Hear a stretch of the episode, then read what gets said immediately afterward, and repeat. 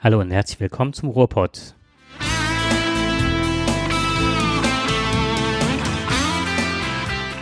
Von der Tölsken auf das Stücksken.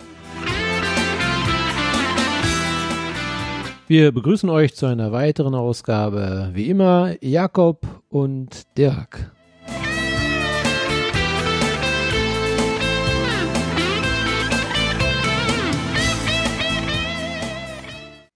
Ja, nach der Bundesliga ist vor der Bundesliga und was erwartet uns? Ja, die Bundesliga ist vorbei, BVB ist Pokalsieger, ein bisschen Fahrt das Ganze, nicht so dramatisch, wie es noch gegen Bayern war, das 5 zu 2, jeder wird sich dran erinnern, zumindest die Fußballfans. Tuchel ist weg, der CL Ronaldo ist äh, Steuersünder, wahrscheinlich immer nur Vermutungen, 14,7 aus Werberechten ja, und 2018 dürfen wir die Champions League nur noch im Pay-TV sehen. Also, was äh, nach der Bundesliga ist, ist eben vor der Bundesliga. Und was ist mit Tuchel passiert? Ja, das habe ich mich auch gefragt die ganze Zeit und äh, ich fand seine Entlassung schon sehr spektakulär und die ist ja richtig breit angekündigt worden, ja, also so unter der Hand immer so, ne? Hat man mal ganz viel durch, ist mal unheimlich viel mitgeteilt worden, aber man konnte nie genau wissen, aus welcher Ecke das kam im Grunde, oder? Ja, im Grunde genommen ist ja alles schon wieder kalter Kaffee, ne? Wenn man bedenkt, die, die Zeit, die, die letzten Wochen, die sind schon vorbei und jetzt ist der neue, der, der holländische Trainer, der ja so gut sein soll wie Pep Guardiola, der Herr Boss, Bosch, Bosch, oder Bosch. Bosch, glaube ich, wie auch immer. selber genannt. Hm. Und äh, eigentlich äh, lohnt sich gar nicht mehr über Tuchel zu reden, aber äh, so ein bisschen Protest ist, glaube ich, angebracht. Ne? Ich meine, man kann ruhig mal sagen, Leute, der Mann, der hat doch wirklich gute Arbeit geleistet und keiner versteht das. Und weil wir das wirklich nicht verstehen, haben wir beide uns gefragt, was steckt wirklich dahinter? War es eine Revolte? War es wirklich äh, die, Befindlich die Befindlichkeiten von äh, Watzke? Äh, das ist schon alles etwas sehr, sehr, sehr, sehr merkwürdig. Ja, skurril. Und der Busch-Bus, wie auch immer er heißt, soll ja gerade nicht auch so doll mit den Spielern umgehen können, wie man es äh, landläufig äh, erwarten würde. Da sind ja auch einige sehr gute Spieler, die das weitergesucht haben, soweit ich das weiß, aus der Mannschaft von Ajax Amsterdam. Also insgesamt soll er ja eine gute, also eine junge Mannschaft gut geformt haben, aber eben nur ein Jahr. Äh, wir reden nicht über zwei, drei oder fünf äh, prämierte Jahre, sondern äh, wir reden darüber, dass er jetzt ein Jahr wahrscheinlich gute Arbeit geleistet, geleistet hat. Wir reden darüber, dass er sicherlich den Fußball favorisiert, den äh, Klopp gerne favorisiert, den Hurra-Fußball immer nach vorne. Äh, das lieben natürlich auch alle Dortmunder Fans. Aber wir wissen natürlich nicht, was hat er jetzt wirklich drauf. Und letztendlich werden die Spieler mit ihm klarkommen. Und da sind wir bei dem wunden Punkt, glaube ich auch. Denn genau die Spieler waren es meines Erachtens, die den Tuchel haben gehen lassen. Ich, also meine Meinung ist, es war weniger Watzke gewesen, denn nur aus einer Befindlichkeit heraus und das sollte man einem Profi unterstellen, damit kann man umgehen über viele Wochen, auch wenn es sicherlich ein hartes Argument gewesen ist und mittlerweile ja auch von den Spielern bestätigt, dass sie alle gesagt haben, dass sie nicht spielen wollten an dem besagten, nach dem besagten Attentat. Keiner wollte spielen. Und der Termin wurde trotzdem angesetzt und äh, angeblich wurden ja alle Spieler gefragt. Jetzt sagen aber die Spieler, nein, wir wurden nicht gefragt. Und vorneweg Reus. Reus genau. hat das gesagt. Und äh, der Watzke ist ja zitiert worden in der Öffentlichkeit oder hat selber gesagt, dass er, dass kein Spieler an ihn herangetreten wäre. Genau. Aber dann hat sich halt äh, Reus zu Wort gemeldet, hat gesagt, doch, ich habe ihm das gesagt. Ne? So. Ja, so habe ich das auch mitbekommen und auch Schmelzer soll es ihm gesagt haben. Mhm. Und äh, als Kapitän der Mannschaft. Und äh, da fragt man sich nun wirklich, wer hat jetzt recht? Und dann sagte Watzke halt, ja, kein Spieler, der auch aufgestellt war, weil Reus war ja wohl verletzt, wenn ich mich erinnere. Ja, richtig, genau. So, und das ist ja wieder, ähm, ja, das ist eine Milchmädchenrechnung, ne? Also zu sagen, so, das hat sich kein Spieler gemeldet. Ja, keiner, der aufgestellt war. Da hat er halt versucht, nochmal die offensichtliche Wir alle Lüge, wissen, dass der, genau, richtig. Wir alle wissen, dass Reus schon eine Stimme ist des äh, Dortmunder Sportclubs. Denn letztendlich äh, ist er nun mal ein Dortmunder Jung und äh, auch er hat mittlerweile gelernt, äh, sich ein wenig äh, zu äußern, auch mhm. normal zu äußern. Und äh, sein Wort hat mittlerweile Gewicht in der Mannschaft, auch wenn er häufig mhm. verletzt ist. Und es ist auch direkt jemand aufgestanden und hat dann gesagt, okay, äh, ich, heißt er äh, Gonzalo Castro? Mhm. Genau, und der ist wohl auch aufgestanden und hat dann auch gesagt, so, hier, ähm, der Reus hat recht, wir genau. wollen eigentlich nicht. Ja. So. Und damit hat man auch den Tuchel eigentlich der Lüge überführt, weil er ja gesagt hat, es hat sich keiner öffentlich dazu bekannt. Ja.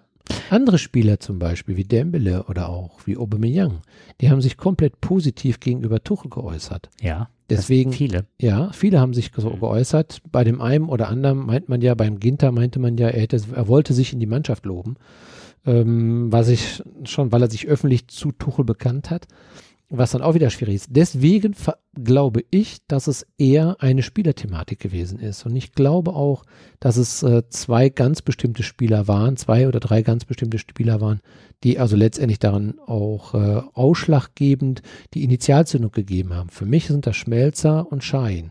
Denn Schmelzer hat gleich nach dem Pokalfinale in der Nacht ja noch eine Äußerung getätigt. Er war geschockt, dass Schein nicht in der Mannschaft, also aufgestellt gewesen ist. Er hielt ihn für einen äh, hervorragenden Spieler und er hätte für Weigel spielen müssen. Und da fragt man sich natürlich, warum tue ich das letztendlich? Wenn ich weiß, und da glaube ich schon, wusste er schon, dass Tuchel nicht bleiben wird. So eine Äußerung hätte ich niemals als Spieler getätigt, weil ich weiß, dass ich unter diesen Bedingungen auch möglicherweise Repressalien erwarten kann. Das bleibt an einem Spieler oder an einem Trainer nicht einfach so auf der Klamotte kleben. Das äh, dürfte sich nie ein Spieler in irgendeiner Mannschaft leisten, selbst wenn genau. es ähm, ja der Mannschaftskapitän ist. Selbst ein Philipp Lahm würde das nicht machen oder Eben. hätte das nicht gemacht. Und das zeigt ja schon, wie stark der Tuchel äh, an Boden verloren hat, wie stark sein Sockel beschädigt war, wenn ein Spieler sich das leisten kann. Und dann wenn man mitbekommt, wie viele also Spieler sich hinter Tore gestellt haben, da werden auch so Leute bei wie Birki, Gonzales und ne, das sind ja ganz viele wichtige genannt worden. Aber es waren alles keine reinen Dortmunder Spieler. Die reinen, ja. die reinen BVB-Spieler, Schmelzer, Reus und Schein. Mhm. Ja, das sind reine BVB-Spieler. Und Reus hat aber in der Öffentlichkeit dann proklamiert, dass der aufgestanden ist und sich gegen Watzke gestellt hat. Das ist ja, ja auch eine Plattenpalastrevolution. Ja. Das ist richtig, genau. Aber ich glaube, dass insgesamt die Trainingsmethoden oder auch die Art und Weise, wie Tuchel mit den Spielern umgegangen ist, von diesen, Entschuldigung, hm. wie von, von, von gerade von diesen Spielern, äh, vielleicht Schmelzer aufgrund seiner Eigenschaft als Kapitän, aber auch dieses Hin und Her als Kapitän, das hat ihn wahrscheinlich auch gefuchst. Und ich glaube, dass es da innerhalb der Mannschaft durch, gerade durch die ehemaligen, durch die altgedienten äh, BVB-Spieler hier zu, ja, möglicherweise äh, eben zu diesem Druck kam, der Watzke veranlasste, auch dann zu sagen, okay, das ist das, das ist das, das der Tropfen, der das fast zum Überlaufen bringt. Das sind aber meines Erachtens alles keine Perspektivspieler mehr. Der Nuri Sahin hat äh, unheimliche ich. Probleme, wieder auf den Platz zu kommen. Genau. Schmelzer wird ja. den Zenit überschritten haben, er strengt genau. sich an und macht, aber es Aber wir haben gesehen, dass er läuferisch schon sehr ähm, ja, nachhängt. Ne? Also ist auch nicht ist der ideenreiche Spieler. Das ist ein Kämpfer, das ist Malocher, wie, die, wie du schon richtig sagtest, wie die Dortmunder den schon sehr gerne sehen. Aber es ist nicht der Spieler, der das Spiel repräsentiert, was der Tuchel hat auch gerne spielen lassen mittlerweile. Ja, genau so, so. ist es. Genau. Und äh, da, ne, wenn man das Tor von Dembele in der das erste Tor sieht, was er da geschossen hat und ne, das ist Tuchel und das ist auch Pep Guardiola Stil im Grunde, ne? Ja. Genau. So. Das ist einfach unglaublich genial. Er hat das Tor ja quasi zweimal genau so gemacht. Es war nicht kein Zufallsprodukt. Nein. Er hat es ja vorher schon mal geschossen, genauso in der Art und Weise. Und das ist schon phänomenal, wenn einer so aus diesem Winkel genau so diesen Ball dahin bringen kann. Äh, das war schon sensationell, was der gemacht hat. Und was ich noch finde, ist, also ich habe mir ganz viele Gedanken darum gemacht, was ich noch finde, ist halt, ähm, dass das vielleicht deine Argumentation ähm, ein Teil dessen ist. Ich glaube, dass der Watzke nicht mit dem Tuchel absolut nicht kann, weil er eine ganz andere Philosophie hat. Und ähm, was gegen den Trainer raus äh, spricht, ist halt, der hat die Mannschaft zum Pokalfinale geführt was schon ewig nicht mehr in Dortmund war, dass sie irgendwie über den Borsigplatz fahren konnten. Dann ähm, war es halt so, dass die, ähm, Moment, die haben den Börsengang 2000 gehabt, ne? Soweit mhm. ich weiß.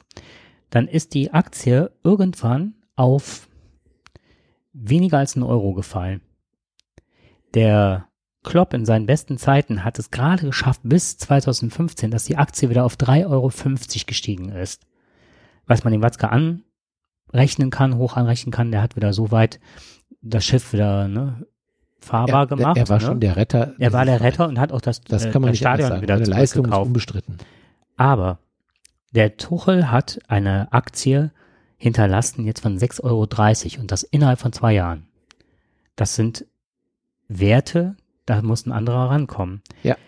Das erste Mal hat, hat der Tuchel in der Spielzeit 15-16 mit, als Vizemeister mit 78 Punkten, was noch nie gewesen ist, dass man als Zweiter mit 78 Punkten abschließt. Das ist normalerweise, ne, ist das der erste Platz. Gäbe es nicht Bayern. Ähm, hat jetzt von einer Mannschaft, die total im Umbruch war, die jetzt auf Platz drei geführt, was mit Sponsoring, mit Millioneneinnahmen und der hatte einen Punkteschnitt von 2,09 pro Spiel, was es auch noch nie gegeben hat und die haben, soweit ich weiß, kein Heimspiel verloren. Ähm, der Marktwert von Aubameyang ist von 15 auf 65 Millionen Euro gestiegen. Dann frage ich mich, hat er einen an der Klatsche? Der wenn, Watzke? man, wenn man diese Fragen oder wenn man diese Resultate hört, dann muss man sich wirklich fragen, ob äh, eine Entscheidung durch einen Profi getroffen ist oder ob es hier wirklich Befindlichkeiten sind. Es ist Mhm. eine emotionale Entscheidung. Und diese emotionale Entscheidung hat diese sachlichen Kriterien nicht in die Waagschale geworfen. Ich kann mir das einfach nicht vorstellen. Und ich glaube, dass es nicht nur alleine von Watzke kommt, deswegen bin ich ja der Auffassung, einer alleine hat diese Entscheidung nicht getroffen. Zorc hat sich zwar hinter diese Entscheidung gestellt, hat auch gesagt, blieb ja, ihm auch anderes übrig. was blieb ihm noch Mhm. anders übrig? Genau. Und äh, ich glaube auch, dass, ähm, wie gesagt, das nur in Verbindung mit diesem, ähm, ja, mit diesem kleinen Kreis, mit dem kleinen Kreis der Eingeweihten passiert worden. Der Tuchel hat ja vom ersten Tag an, hat er ja dort Reaktionen ausgelöst. Kaum, dass er angefangen hat, hat er die Ernährung umgestellt. Das hat doch bei einigen Spielern und auch bei der Führung äh, ein müdes Lächeln hervorgerufen. Der hat den einfach verboten, jeden Abend da in die Pizzeria reinzugehen. Er hat gesagt, Leute, so geht das nicht, ihr habt ein paar Funde zu viel. Ihr müsst einfach besser, ihr müsst schneller werden. Und äh, recht hat er gehabt, als er die Ernährung umgestellt hat. Die Mannschaft kam aus einer riesengroßen Verletztenmisere heraus. Ja, und ist dann zumindest klar natürlich auch, Verletzte lassen sich nicht durch, durch Einwirkung von außen, lassen sich nicht immer verhindern. Aber wie viele hatten Verletzungen gehabt, die weniger aufgrund von äußeren Einwirkungen kamen? Äh, Das war mehr, äh, ich sag mal, aus dem Ermüdungsstress letztendlich heraus. Die Spieler haben bessere Werte bekommen. Aber es ist ja so, erzählt mal einen, dass er sich vernünftig ernähren soll als Sportler. Sollte er eigentlich wissen, sollte er selber Interesse haben. Aber wenn ihm ein Trainer sagt, hör mal, du ernährst dich falsch, das ist nicht in Ordnung, dann ist es äh, auf einmal nicht mehr okay. In Dortmund sind die noch nicht so weit. Ich glaube, sie haben einfach ein Problem. Nach Klopp war Klopp war einfach so ein Typ, ja, mit der Flasche Bier in der Hand und der konnte auch mal einen guten Spruch loslassen, äh, war auch aufbrausend, emotional. Aber diese Art und Weise, die Tuchel an den Tag gelegt hat, war für die, für die Führungsriege einfach nicht mehr okay. Aber sie kam sowas- nicht klar damit. Sowas kannst du machen beim TuS Wildenrad oder Genau. beim Richtig, ne, Harter Genau. SV oder was weiß ich, aber doch nicht bei Borussia Dortmund. absolut. Und ähm, noch zwei Argumente, die ich gegen Tuchel ins Feld führe, ist das eine, was mich damals schon unheimlich äh, nachdenklich gemacht hat und auch wütend. Ähm, das war die Aussage, die er gemacht hat. Ähm, in Leipzig wird halt Fußball gespielt, um eine Getränkedose zu performen. Und darüber haben wir ja auch schon mal gesprochen, als wir Mhm. diesen Ja. äh, Trailer, diesen Einspieler da gemacht haben. Und ähm, ja, und direkt danach, als Leipzig kam, sind die Leute dann mit äh, Steinen, mit Flaschen und sonst was attackiert worden von äh, Fanblock. Und dann, also von einigen Jecken halt, ne, verrückten Menschen, Krawallmachern. Ähm, aber wenn man sowas in die Öffentlichkeit bringt, vor dem Hintergrund, dass man selber ein Riesenkonzern ist im Grunde und von Evonik und sonst was unterstützt wird, das kannst du nicht bringen. Ja, Und der hat da eine massive Mitschuld. Das ist Mhm. das eine. Und das zweite ist, um das noch kurz anzuführen, der ist auch hingegangen und hat ähm, sehr, sehr schnell den Thomas de Maizière im Stadion gehabt, den Innenminister. Und ich glaube, das war eine Situation, wenn der Tuchel sagte, sich vor die Kamera stellt und sagt, ähm, ich kann das nicht verstehen und wir müssen jetzt spielen und man hat uns überrumpelt. Ich glaube, das ist auch von der Bundesregierung rangetragen worden. Und damit ist der Watzke bloßgestellt worden, weil er zwischen dem Maizière, der Innenpolitik der Politik äh, Deutschlands stand und auf der anderen Seite ja den Spielern nicht mehr loyal gegenüber war. Du meinst, wir wollen Kraft und Stärke zeigen, wir lassen uns von solchen Dingen nicht unterkriegen und deswegen spielen wir einfach, ob ihr wollt oder nicht. Und gehen über die Befindlichkeiten, was heißt Genau. Befindlichkeit? Über Ängste, über Psy psychische Belastungen, über ein Traumata. Wir verstärken das, dass wir die Leute noch ins Stadion gehen lassen und die verlieren auch noch. Die kriegen ja auch dafür noch eine Quittung. Ich bin ja immer noch der Auffassung, die Bilder, die ja dann nach dem Attentat gezeigt worden sind, die waren nicht so dramatisch. Ja, man sah da auf dem Bild gerade mal so ein bisschen so irgendwas an dem Bus, aber so richtig hat keiner was gesehen.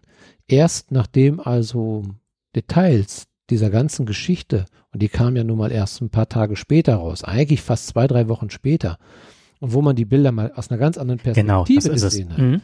Und da hat man Richtig. gedacht, oh Gott, also die sind durch Panzerglas gegangen, die Dinger. Ja, die sind ja, geschützt. Und äh, wir hatten ja schon darüber berichtet. Aber die sind wirklich, dieser Bus, der ist ja nun wirklich ziemlich gesichert gegen Steinwurf und so weiter. Aber auch, wie gesagt, reines Panzerglas. Normalerweise hält das eigentlich stand. Aber diese Wucht haben, der hat das nicht standgehalten. Und das zeigt, wie groß die Wucht dieser Explosion gewesen ist. Und das muss man sich vorstellen, wenn man in diesem Bus sitzt und die Teile fliegen einem um die Ohren teilweise dabei. Ne? Und das ist nicht, glaube ich, das ist von allen nicht so wirklich erst richtig ernst genommen. Erst als die Ermittlung durchkam, hat man gemerkt, oh Gott, haben wir vielleicht hier richtig reagiert? Haben wir das alles richtig entschieden? Ist das wirklich so schlimm gewesen, wie wir uns das, oder war es vielleicht doch viel schlimmer, als wir gedacht haben? Wir haben das gar nicht so sehr ernst genommen. Es ist nun mal ein Bömmchen gewesen. Da hat einer mal einen lauten Knall gemacht. Das haben wir doch dauernd, dass mal so ein Böller mal im Stadion kracht. Aber, Aber- die, die das hätten belegen können, die saßen ja im Bus. Ja, natürlich. Die diese- geweint haben, die geschrien haben, die aber ich gedacht weiß haben, nicht, das Leben ich wäre weiß zu noch nicht, ob. Watzke den Bus danach gesehen hat. Das weiß ich nicht, ob die Leute mal da reingegangen sind und haben mal angeschaut, was da wirklich im Bus los war, wie, wie der zerstört war, ob die das wirklich gesehen haben. Das wissen wir alles nicht. Aber letztendlich ist es doch so, und da gebe ich dir recht, das kann gut möglich sein, dass auch gesagt worden Also eine ist, Spekulation. das sind, also, klar sind das Spekulationen. Warum pfeift man so ein Spiel danach an? Na, ich kann es eher als verloren geben lassen. Sagen, okay, lass mich doch 2 zu 1 als verloren gehen. Dann spiele ich danach jetzt, äh, oder 2 zu 0. Dann, ich hab, ich, dann spiele ich halt eben da hinten, versuche ich das Spiel da hinten zu drehen. Na, dann nicht, aber ich glaube, das zeigt eher von Courage, dass man sagt, nein, meine Spieler werden nicht verheizt. Und da denke ich schon, dass Watzke falsch entschieden hat. Also ich, ich will den Watzke jetzt nicht schlecht reden.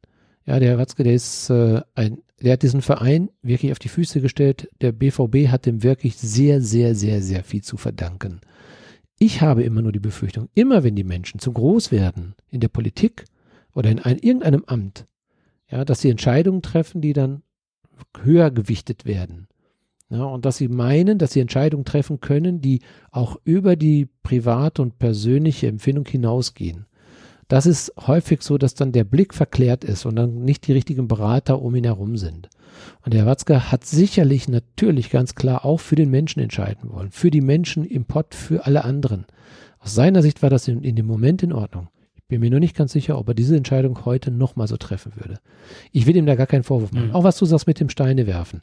Natürlich sagt er so etwas, ne, dieser Dosenhersteller dort. Aber äh, wir leben mittlerweile in einem Umfeld, eigentlich müssten wir sagen können, was wir wollen, ohne dass irgendeine solche Idioten letztendlich Steine schmeißen. Weil letztendlich ist es ja so, die Politiker sagen ja auch jeden Tag etwas. Und wir wissen zu unterscheiden, dass wir deswegen nicht gleich Steine schmeißen. Wenn die Wagenknechte irgendwas erzählt oder sonst irgendjemand aus diesem ganzen äh, großen Topf der Politik, die ja schon manchmal eine ziemlich große Backe haben. Ne? Also da müssten wir ja eigentlich gleich mit. aber genau das ist es. Jetzt sind wir bei der Politik, wo, wo ich heute gar nicht so hin wollte. Wenn die AfD hingeht und sagt, ja gut, wir machen den Tabubruch, man kann an der Grenze auf Kinder und Frauen schießen, und haben aber nicht gesagt, dann ist ein Tabu gebrochen und es ziehen welche los und zünden Asylbewerber ein, weil wir uns das ja nicht trauen, ne, also AfD, in Anführungszeichen, also nicht wir, sondern die AfD oder sonst wer. Das ist eine geistige Brandstiftung, die dazu aufruft und die fühlen sich dafür dazu berufen. Und das ist das, was man eigentlich wissen muss, was der Watz gemacht hat. Der hat Ja, eine Du hast Vorbildfunktion. natürlich recht. An der das Stelle, ne? dass es sicherlich Menschen gibt, Ich die sag- glauben dann eine Mhm. politische Legitimation zu bekommen, weil in unserer Partei wird ja gesagt, wir dürfen Steine schmeißen, wir dürfen werfen, wir dürfen schießen, wir dürfen ballern. Zum Glück hat keiner an der Grenze sich hingestellt und hat auf die Menschen geballert. Das ist äh, nicht passiert, aber du hast natürlich recht, Brandsätze sind geworfen worden. Mhm. Ja. Und ich sag, sage nicht, dass der Watzke ähm, dazu aufgerufen hat. Man muss nur an gewisser Stelle vorsichtig sein, dass man sowas nicht schürt. Das passiert überall, ob das Gladbach, Köln ist oder sonst was. An der Stelle muss man vorsichtig sein.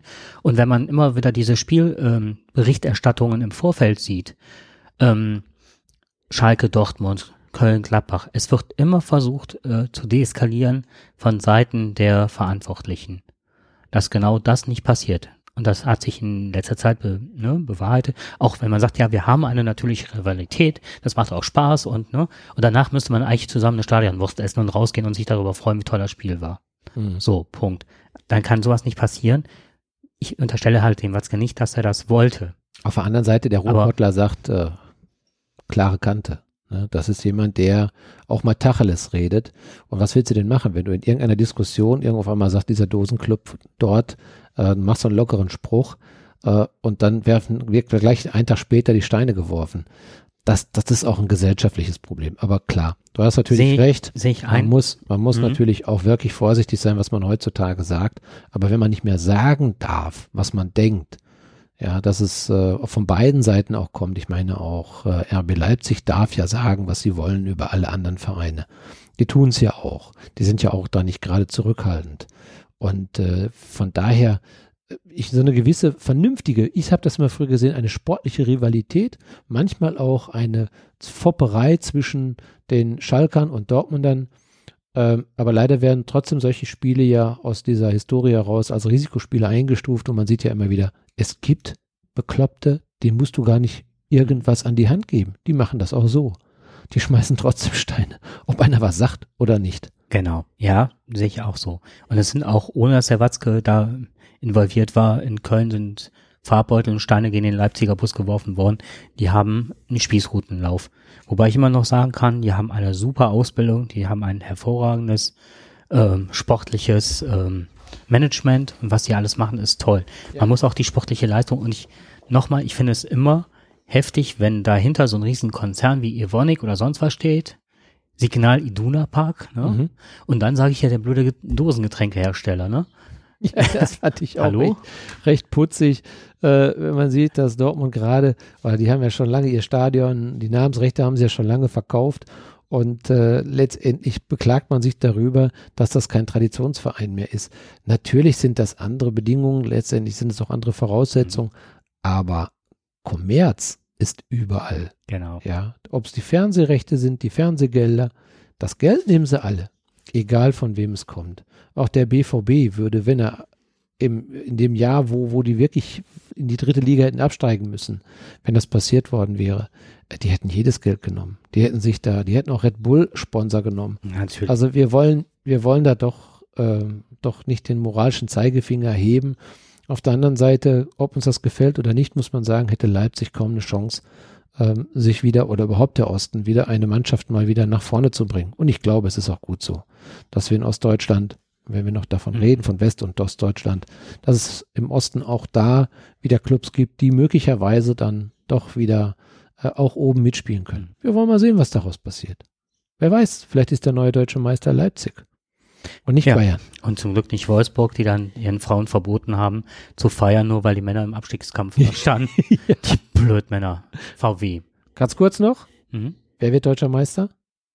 Dieses Jahr? Ja. Nächstes Jahr.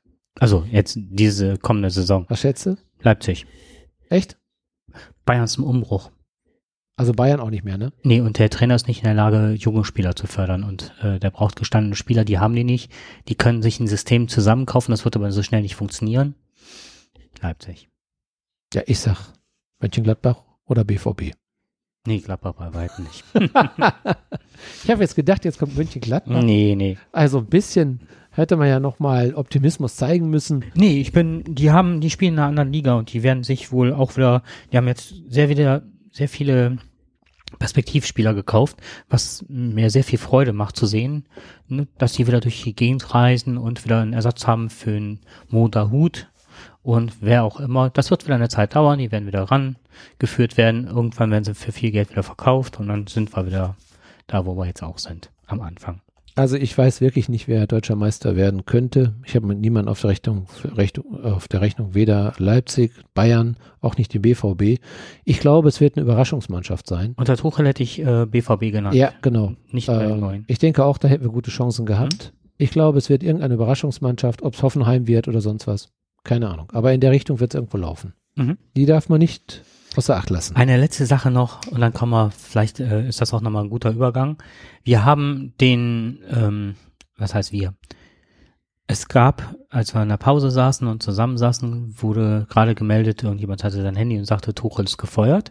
Und kurze Zeit darauf hin äh, ging die Meldung, dass ähm, Schalke Tuchel sich an Land gezogen hätte. Ja. Da dachte ich auch, das war echt eine geniale Meldung, ne? Ja. ja. Äh, es kam auch Leverkusen auch noch mal mit rein. Oh, das wäre schrecklich gewesen für Tuchel. Ich also, glaube nein. einfach, Tuchel will nach England. Mhm. Der will in die Premier League und das ist auch gut so.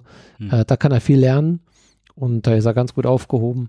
Äh, ich glaube, der wird noch ganz große Erfolge feiern. Das denke ich auch. Ja, und Dortmund wird sauer sein, mhm. dass sie ihn hat gehen lassen.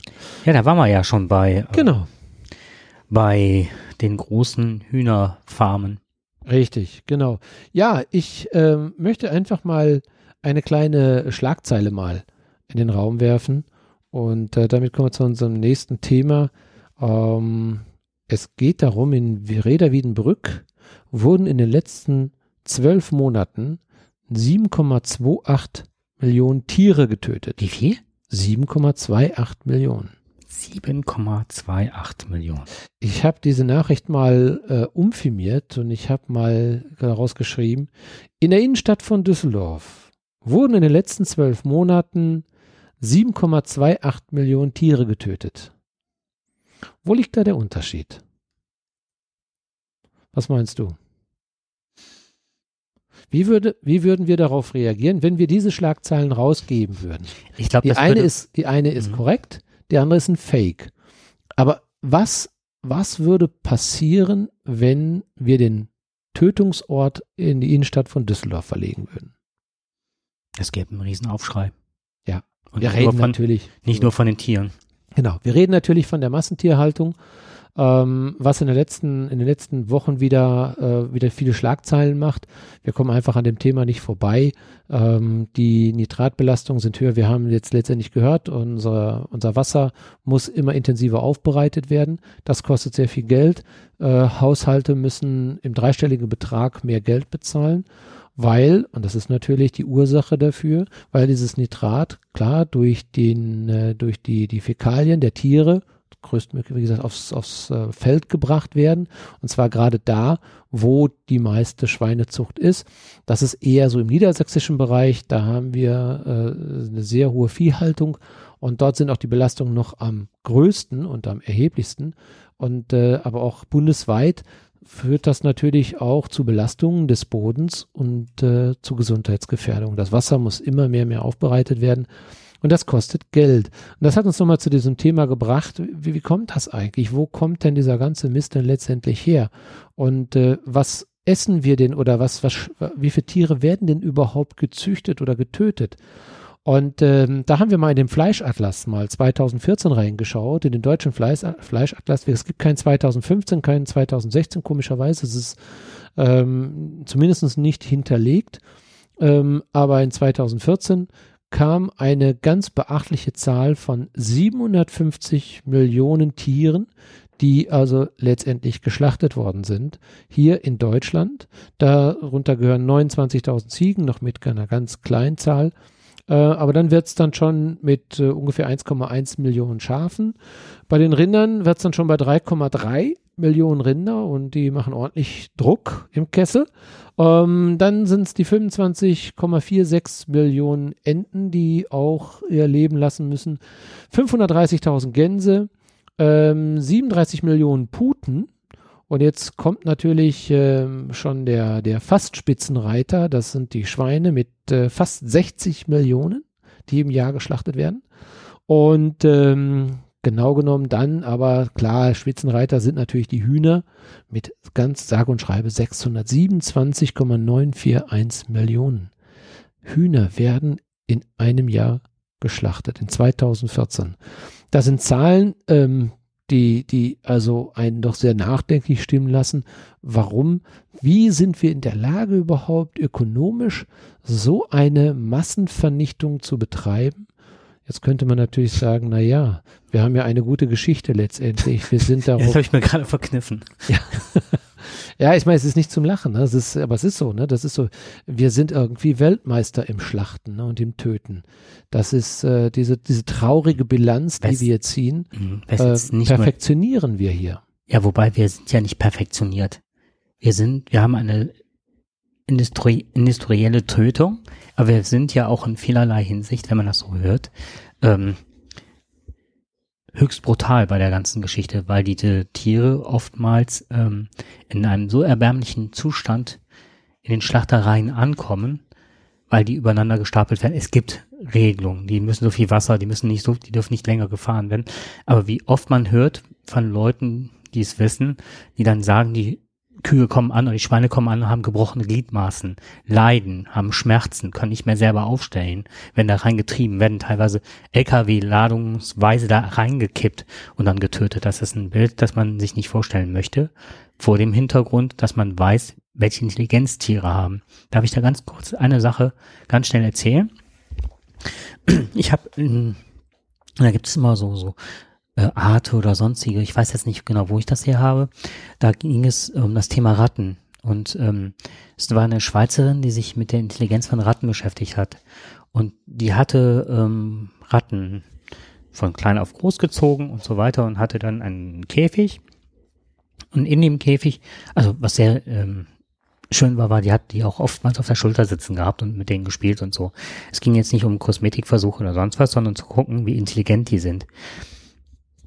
Und die hatte einen Käfig und da war, ein, war eine Schublade. Und die konnte in eine dieser Schubladen, konnte sie eine Haferflocke reinlegen. Und dann wurde durch einen Stab, konnte man diese, diese Schublade in den Käfig reinziehen.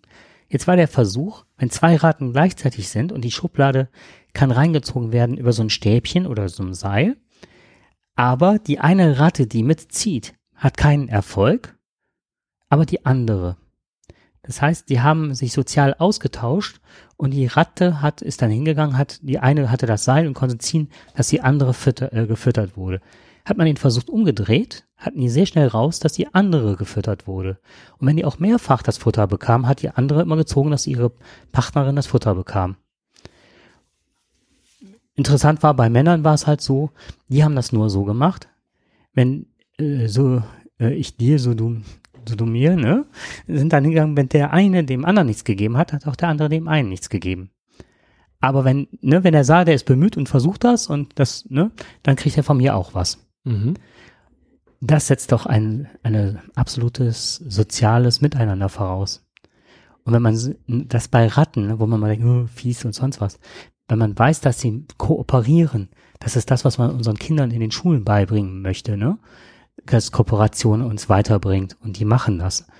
Und dann Schweine, was haben die? Ich glaube, die haben eine Intelligenz von einem vier-, fünfjährigen Kind. Das muss man sich mal wegtun, was wir da töten. Ja, äh, du sprichst da auf ein Buch, was äh, von Richard äh, David Precht zurzeit, äh, ja, ja, was er vor kurzem jetzt rausgegeben hat. Und ähm, das in seinem neuesten Buch Tiere denken beschäftigt er sich also mit einer äh, zeitgemäßen Tierethik. Er selber hat ja schon mal vor, vor vielen Jahren ein Buch äh, rausgebracht und das ist jetzt nochmal, was in diese Richtung geht äh, oder ging. Und äh, er hat dann letztendlich nochmal dieses Buch aufgenommen und auf die heutige Zeit versucht zu übertragen. Und das spricht genau dieses Thema an. Äh, wir kommen gleich nochmal darüber zu sprechen. Aber, ähm, aber das Interessante ist halt eben, dass die meisten entscheiden sich nicht also über die Leidensfähigkeit, aber über die Bewusstseinsfähigkeit von Tieren. Also, da, also das, über das, was sie essen. Das ist nicht entscheidend, also wie leidensfähig oder bewusstseinsfähig sie sind. Das entscheidet der, der Esser nicht, also der Fleischesser nicht. Ne? Es ist äh, die Kultur, die Ästhetik, die Tradition und die Gewohnheit. Ja, so zum Beispiel werden ja Kühe in, in manchen Ländern überhaupt nicht gegessen, sie werden verehrt. Äh, auch Schweine dürfen dort nicht gegessen werden in einigen Kulturen. Bei uns ist es völlig normal. In anderen Traditionen oder in anderen Kulturen werden Hunde äh, mit Vorliebe gegessen. Und äh, bei uns wäre es natürlich verpönt, weil aus einem Hund kannst du genauso gutes, kannst du eine gute Wurst machen, wie aus jedem anderen Tier auch. Aber wer will denn schon letztendlich äh, sein Haustier denn letztendlich essen? Das macht ja keiner. Pferd ja. ist auch super lecker. Ja, Pferd ist auch lecker, aber die meisten reiten eben darüber, bauen eine Bindung auf und äh, da sind wir dann, das ist dann einfach kulturell, ist das verpönt äh, wobei es ohne weiteres also auch gemacht werden könnte. Und was du noch mal gerade ansprichst von der Intelligenz, äh, die liebe Ursula hat mir ja etwas äh, die, an die Hand gegeben, ein wunderschöner Beitrag, dummes Huhn, Fragezeichen, von wegen, Ausrufezeichen. Also nach unseren Schätzungen, wir haben es ja gerade gehört, wie viele Hühner letztendlich dann sterben, dass die bei uns die Hitliste anführen. Und ähm, dabei sind es ganz gerissene Machtpolitiker, können Mathe lesen und Emotionen ihrer Artgenossen. Also es ist ein Tier, das sehr, sehr viel klüger ist als sein Ruf. Wir wissen es nur nicht. Und das fand ich ganz gut. Das ist ein kleiner Beitrag hier. Ich will nur mal ein paar Passagen daraus lesen. Äh, seit dieser Aktion trägt die Agentin Doppel-Null-Status. Sie steckt in der Falle gefangen in einem Käfig, dessen Tür lediglich verborgene Mächte per Fernbedienung öffnen konnten. Die Agentin ließ sich nicht davon aufhalten, jenseits der Gitterstäbe lockte ein attraktiver Vertreter des anderen Geschlechts. Sie untersuchte die Tür, manipulierte das Schloss, schob den Riegel zur Seite und stürzte in die Freiheit. Die Aufseher fingen die Agentin und warfen sie zurück in das Gefängnis. Doch sie harrte dort keinen Augenblick länger aus als nötig, öffnete abermals die Tür und eilte dorthin, wo sie diesen so vielversprechenden Partner vermutete. Eigentlich trug die Henne die Kennung 07 auf einen Ring am Bein, doch ihre Intelligenz, ihre Verwegenheit und ihr Drang zu romantischen Abenteuern bewogen die Verhaltensforscher dazu, diesem Huhn eine weitere Null zu spendieren. Die Henne hieß nun 007 Doppel-Null Status. Zwar war das Tier nicht im Auftrag ihrer Majestät unterwegs, sondern nahm an der Mercury University an Sydney an Experimenten teil. Also es ging um Verhaltensforschung und ich will es nicht, also es ist ein mhm. wunderbarer Bericht, ist das. Also ich habe mit viel Schmunzeln gelesen ähm, und man hat sie mehrfach wieder, natürlich immer wieder zurückgesteckt in dieses Gefühl, man hat die, die, die, die Riegel wieder verändert und immer wieder wusste dieses Huhn ohne weiteres dieses, diese komplexe Verriegelung zu lösen. Kam immer wieder raus. Es war überhaupt gar kein Problem. Und das zeigt, wie wenig wir über unsere Tiere wissen. Und äh, David Precht sagt es auch, bestreitet oder sagt, begreift, das ist die Ethik des Nichtwissens, mhm. ja, die uns dazu treibt, die uns letztendlich die Augen davor zuzumachen ähm, nicht hinzuschauen, weil wir wissen ja nicht, was die Tiere wirklich können. Deine Ratte, die wirklich äußerst intelligent dort aktiv ist. Aber eine schwarze Ratte wird anders gesehen als eine Hausratte. Ja, über schwarze Ratten sind wir natürlich erstmal fies, weil klar, die können Keime übertragen. Weiße Ratten sind dann sozialisiert in unseren kleinen Wohnungen. Die dürfen dann sein. Wir wissen, dass sie intelligent sind. Gut, wir würden sie jetzt nicht gleich fressen, machen wir auch nicht. Genauso wenig wie den Hund. Also die Sozialisierung innerhalb unseres eigenen Haushaltes. Das machen wir natürlich nicht mit einem Schwein, das wir bei uns im Haus halten, außer diese kleinen Minischweine. Aber das äh, rettet meistens trotzdem nicht, letztendlich, weil sie sind eben ähm, Tiere, die unterm Strich dann doch irgendwo geopfert werden müssen. Und das ist auch wieder, das nennt auch Precht wieder die Ethik der Verdrängung. Ja, wir sind auf der einen Seite, wollen wir uns gar nicht wirklich schlau machen, um es mit einfachen Worten zu sagen, wir wollen nicht hingucken, das ist das Verdrängen, damit wir das rechtfertigen können, das, was wir tun. Weil normalerweise würden wir es ja nicht tun, weil jeder intelligente Mensch mit einem moralischen Aspekt und mit der Intelligenz, mit einer normalen Intelligenz ausgestattet, wird sagen, nein, wir sollen nicht, wir können nicht 750 Millionen Tiere schlachten in, in Schlachthöfen, in einer wirklich sehr professionellen Umgebung, die das Ganze so industrialisiert, dass wir schon ja den Bezug äh, zu unserer Historie herstellen können. Denn das macht sonst niemand so gut wie wir. Ja. Und das ist schon wirklich ein, ein Punkt, den ich also in diesem Buch schon, also ich habe das Buch jetzt nicht gelesen, ich habe nur Auszüge daraus gelesen und ich, ich will einfach nur jetzt mal darauf aufmerksam machen, dass es, dass David Brecht dieses Buch rausgebracht hat. Es gibt auch kritische Stimmen zu diesem Buch. Äh, es wird nicht nur gut beschrieben. Mhm. In dem Sinne, er hat auch äh, technische Fehler, so wird ihm vorgeworfen in diesem Buch, also technische Fehler. Ähm, er hat sich zu sehr darauf, auf diese Nichtethik und auf diese, auf dieses Nichtwissen und Verdrängen ähm, ja einfach fokussiert, ohne die richtigen Schlussfolgerungen daraus zu ziehen. Da kann ich jetzt nichts zu sagen. Was ich sehr spannend finde, ist, dass den Fokus einfach mal darauf zu richten. Ähm, es gibt so zwei, drei Ansätze, die mich immer wieder schockieren oder die auch mal ver mich verleiten eigentlich mal in der Hinsicht auch was zu ändern, auch an meinem Konsumverhalten, an meinem Fleischverhalten, was ich jetzt mittlerweile auch versuche halt wesentlich wenig. Ich esse gerne Fleisch, unbestritten, ich mag es, ich mag auch ein Stück Grillfleisch, aber zu schauen zum einen, wer ist der Händler, kann ich das nicht auch im Bio kaufen? Und ähm, das sind so ein paar Sachen. Und ich führe mir immer wieder vor Augen, was die Tiere eigentlich leisten. Ne, also das, was die an sozialen Kompetenzen haben und so weiter und so. Nur weil wir uns nicht mit denen unterhalten ähm, oder genauer beobachten, ist es ja oft so, dass wir denken, ja, dummes Tier und also ne, landläufig muss ein Kopf für uns hinhalten sozusagen. Ähm, ich hatte, habe ich ja schon mal erzählt mit den Wahlen? Das, äh, was waren das? Ockerwale, glaube ich, waren das. Die haben eine Wahlschule, die gehen hin und töten eine Robbe, legen die auf eine Eisscholle. Ja. Und dann schwimmen halt die Elterntiere auf die Scholle zu, zeigen, wie man unten drunter schwimmt. Und dann fällt die Robbe halt ins Wasser. Und dann kann die halt getötet und gefressen werden. Und dann sind halt die jungen Orca-Wale um die Eisscholle rum und gucken sich das genau an, wie die Erwachsenen das machen. Die kriegen, also man merkt auch ähm, ähm, durch Stimmaufnahmen und so weiter, dass die sich unterhalten und dann schwimmen halt die Orca-Wale hin, die Jungen und versuchen das nachzumachen. Und man sieht halt, wie viele Schwierigkeiten die noch in der Abstimmung haben. In der richtigen Geschwindigkeit, in der richtigen Tiefe, wer wann auftaucht, damit die Robbe wirklich ins Wasser fällt. Das ist Schule. Das ist nichts anderes als Schule mit Kooperation.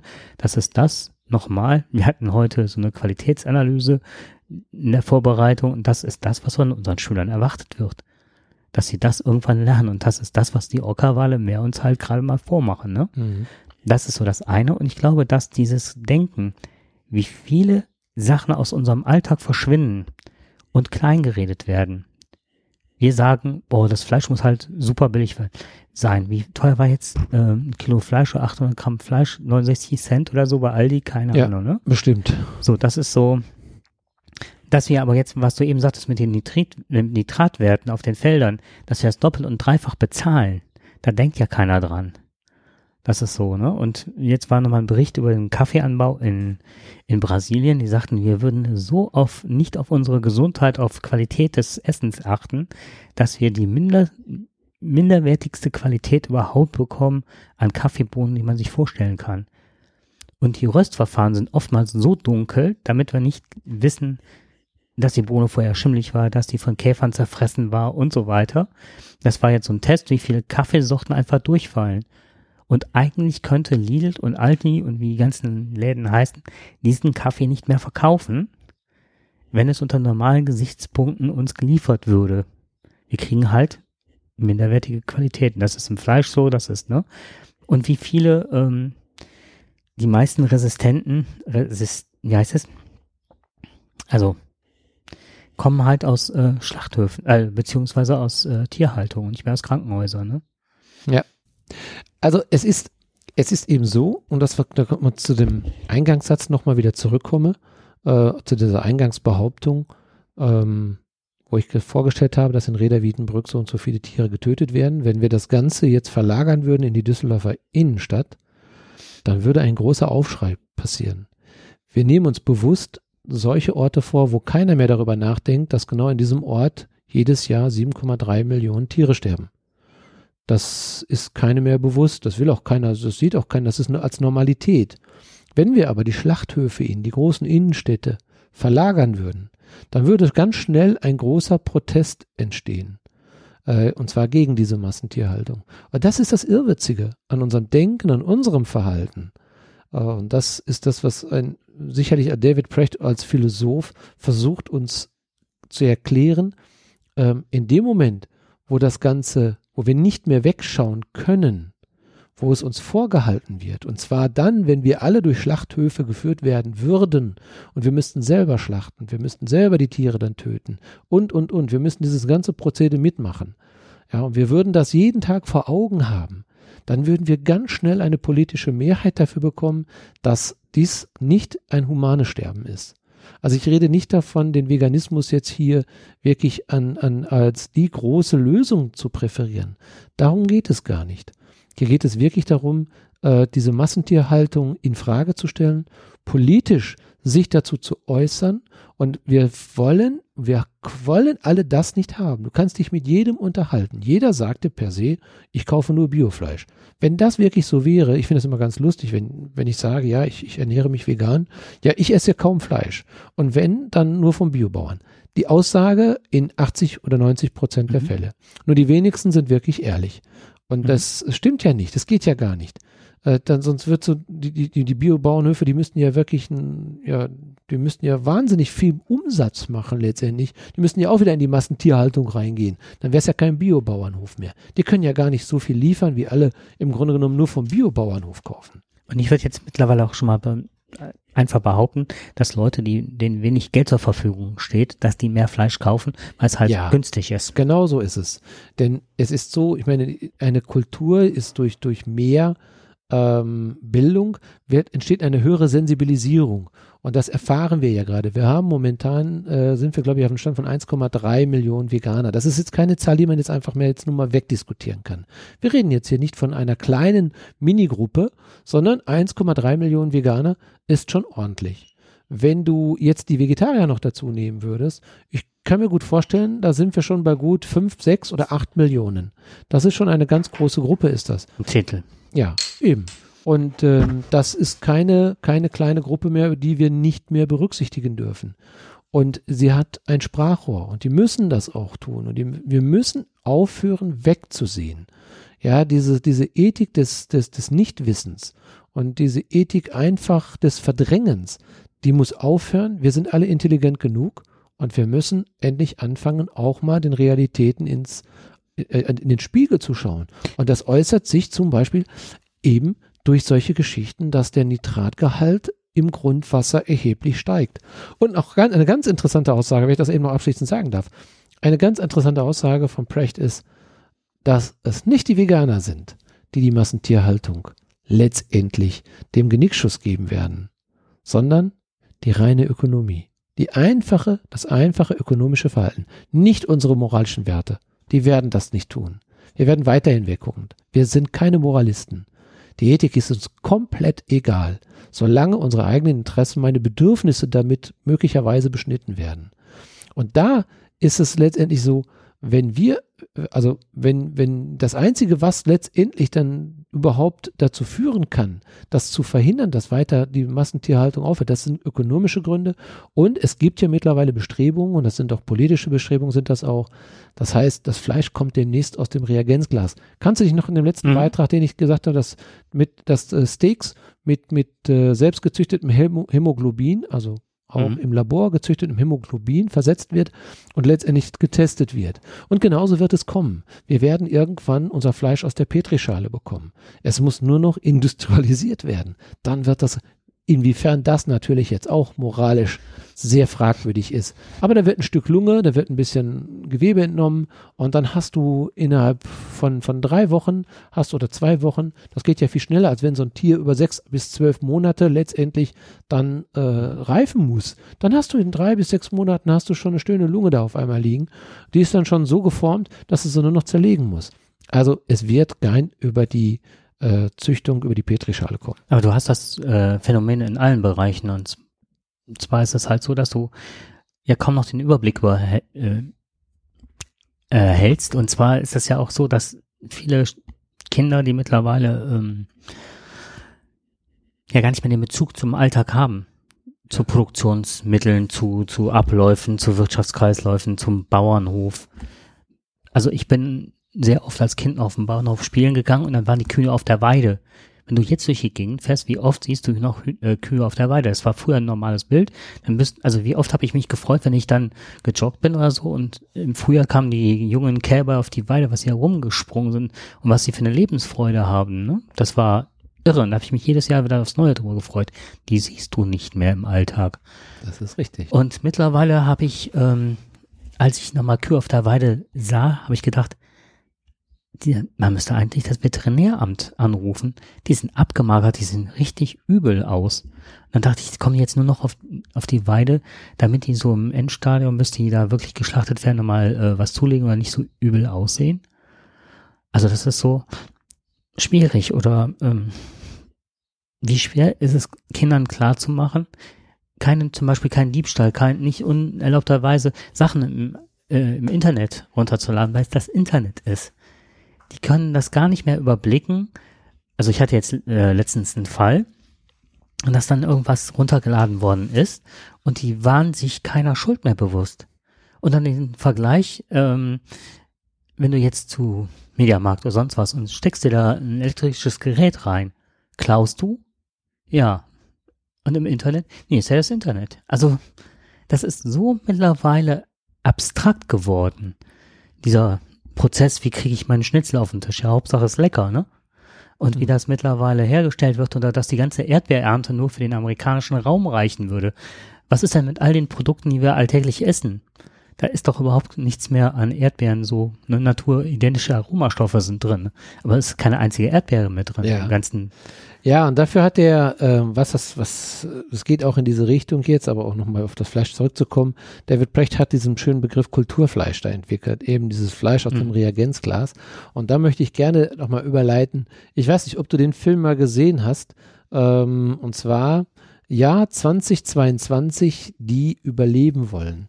Der Film ist äh, 1973 produziert worden unter der Regie von äh, Richard Fleischer. Es hat sogar ein bekannter Schauspieler Charlton Heston mitgespielt. Der spielte einen Polizisten in New York im Jahr 2022. Und ähm, der ist dann einem ungeheuerlichen Geheimnis auf die Spur gekommen ähm, und zwar geht es darum, dass es, also der Film handelt also von der exzessiver Nutzung äh, endlicher Ressourcen, Umweltverschmutzung und Überbevölkerung. Wir reden von 1973, ja, und von den Grenzen des Wachstums. Und äh, dieser Film war ausschlaggebend auch für viele weitere Themen danach auch. Es gab äh, viele, also dis wissenschaftliche Diskussionen um diesen Film. Und was äh, die Handlung letztendlich ist, es ist, wie gesagt, wie ich gerade schon sagte, es leben mhm. im Jahre 2022 in New York 40 Millionen Menschen. Es mangelt an Wasser, Nahrung und Wohnraum. Äh, es sind einige, lediglich einige Politiker, wie immer, klar, natürlich einige reiche Bürger, die können sich halt, also die haben den Zugang zu sauberem Wasser und natürlich zu natürlichen Lebensmitteln. Kostet natürlich alles sehr viel. Alle anderen leben in Armut und ähm, um aus dieser Armut herauszukommen, können die sich letztendlich auf den letzten Weg begeben. Sie können dann halt zu einer Firma hingehen, die sie quasi dann einschläfert, wo sie dann quasi den friedlichen Tod nochmal mit ihren letzten Wünschen, Träumen bekommen können. Und ähm, es geht darum letztendlich auch, und das ist nur eine Geschichte, das ist nur, wie gehe ich mit dieser Überbevölkerung um. Äh, die andere Geschichte ist, wie ernähre ich jetzt diese mhm. Menschen, diese 40 Millionen, die nur alleine in New York sind. Und äh, da gibt es sogenannte ähm, Tage, die nennt sich, es gibt so sogenannte Solent Rot und Solent Gelb ähm, oder Solent Green. Mhm. Also das sind, ähm, sind äh, ja Nahrungsprodukte. Einmal äh, Solent, das heißt Soja, glaube ähm, ich glaube, das ist Soja, so soll Soja genau Tablette oder nicht Tablette oder irgendwas in der Richtung heißen. Soja, was heißt das? Solent, Land? Ich weiß gar nicht, was es jetzt genau heißt, muss, bin ich jetzt fast überfragt. Ähm, ist aber, hat also zumindest irgendwas mit Soja zu tun. Ähm, und äh, das wie gesagt, es gibt dann ein weiteres Produkt letztendlich, dieses äh, Solent Green. Das wurde auch dieser sogenannte Green Day, der wurde am Dienstag, wurde dann diese Nahrung von dieser Firma oder von dieser einen Firma verteilt an diese Bevölkerung. Und es gab dann immer äh, regelrechte, äh, ja, ja, Massenstürme gab es, um dieses Essen zu bekommen. Ja, Quintessent ist letztendlich, es ist ein, äh, ein Mann wurde dort getötet und äh, unser Hauptdarsteller hatte diesen Mord aufzuklären und kommt dann diesem Geheimnis auf der Spur, dass, äh, ach Linse, jetzt weiß ich es wieder, genau, Sojalinse, richtig. Solent okay. ist es Sojalinse. Man, manchmal mhm. ist man, ist, man wird älter. Ja, zu viel Soja gegessen. Und ähm, dass diese, dieses, dieses, dieses neue Produkt, also das Solent ist eben ein Konzentrat in Form von grüner quadratischer Täfelchen. Naja, und jedenfalls kommt er dem auf der Spur, dass äh, die Menschen, die dort dann zum Sterben hinkommen oder die überhaupt sterben, die werden sozusagen zu diesen Solent green verarbeitet. Sie sind das Nahrungsmittel für diese Überbevölkerung. Ja. Ähm, und äh, ich fand diesen Bezug nochmal, als ich dieses Buch von David Precht, also da, als ich das, das Interview gelesen habe, und ich fühlte mich so sofort daran erinnert, an, an diesen Film. Ja. Ähm, 1973, gut, die Jüngeren unter uns werden das nicht wissen. Äh, es, die Älteren werden den vielleicht gesehen haben. Dieser Film hat mich extrem beeindruckt, schon seinerzeit, 1973. Erstmal natürlich auf den Blick zu werfen, wie wurde 1973, und das ist schon ganz spannend, die Welt 2022 gesehen. Hm. Und in fünf Jahren befinden wir uns in 2022. Ich kann mich an den Film auch erinnern und ich fand ihn damals, also ich habe den abgespeichert als sehr modern und würde ihn heute wahrscheinlich auch noch, ich muss ihn unbedingt mal, mir mal anschauen, noch sehr als äh, modern ähm, erachten, glaube ich. Weil das war ja eine absolute Dystopie halt, ne? Absolut. Mhm. Ähm, und das ist, das, das war, also für uns war das natürlich gerade in der Zeit, wo wir sicherlich uns viele Gedanken gemacht haben, äh, wie geht es mit der Umwelt weiter. Und es ist, ich will nur damit sagen, es ist kein Thema, was gerade jetzt erst Da haben sich viele Auf- Menschen viele Gedanken auf die Agenda gekommen Richtig. ist, Da, ja, sondern dass wir uns schon vor 50 Jahren, vor fast 50 Jahren, 45 Jahren genau, Mhm. dass wir uns darüber unterhalten haben, dass wir sehr stark darüber nachgedacht, wie geht es mit unserer Welt weiter? Und wie wird das mit der Überbevölkerung sein? Wir haben sie natürlich nicht auf New York, wir haben sie aber global, diese Überbevölkerung. Mhm. Die explodiert ja jetzt förmlich. Und äh, das Bestreben, die Flüchtlingsproblematik, das ist alles jetzt schon, in, wenn man diesen Film jetzt mal betrachtet in Bezug auf die heutige Zeit, welche Auswirkungen darin haben, da ist es konzentriert auf New York. Aber wenn man das Ganze mal global betrachtet, steuern wir genau darauf hin. Ja, und wir können dieses Problem nur lösen, indem wir künstliches Fleisch wahrscheinlich produzieren, wenn wir weiter Fleisch essen wollen. Und wir Vorausgesetzt, wir wollen weiter Fleisch essen, genau, weil halt die Herstellung des Fleisches halt ein, ex, ja, ein extremes Ungleichgewicht und ich ist. bin da ne? ganz sicher, auch die Politik und wir Menschen, Mhm.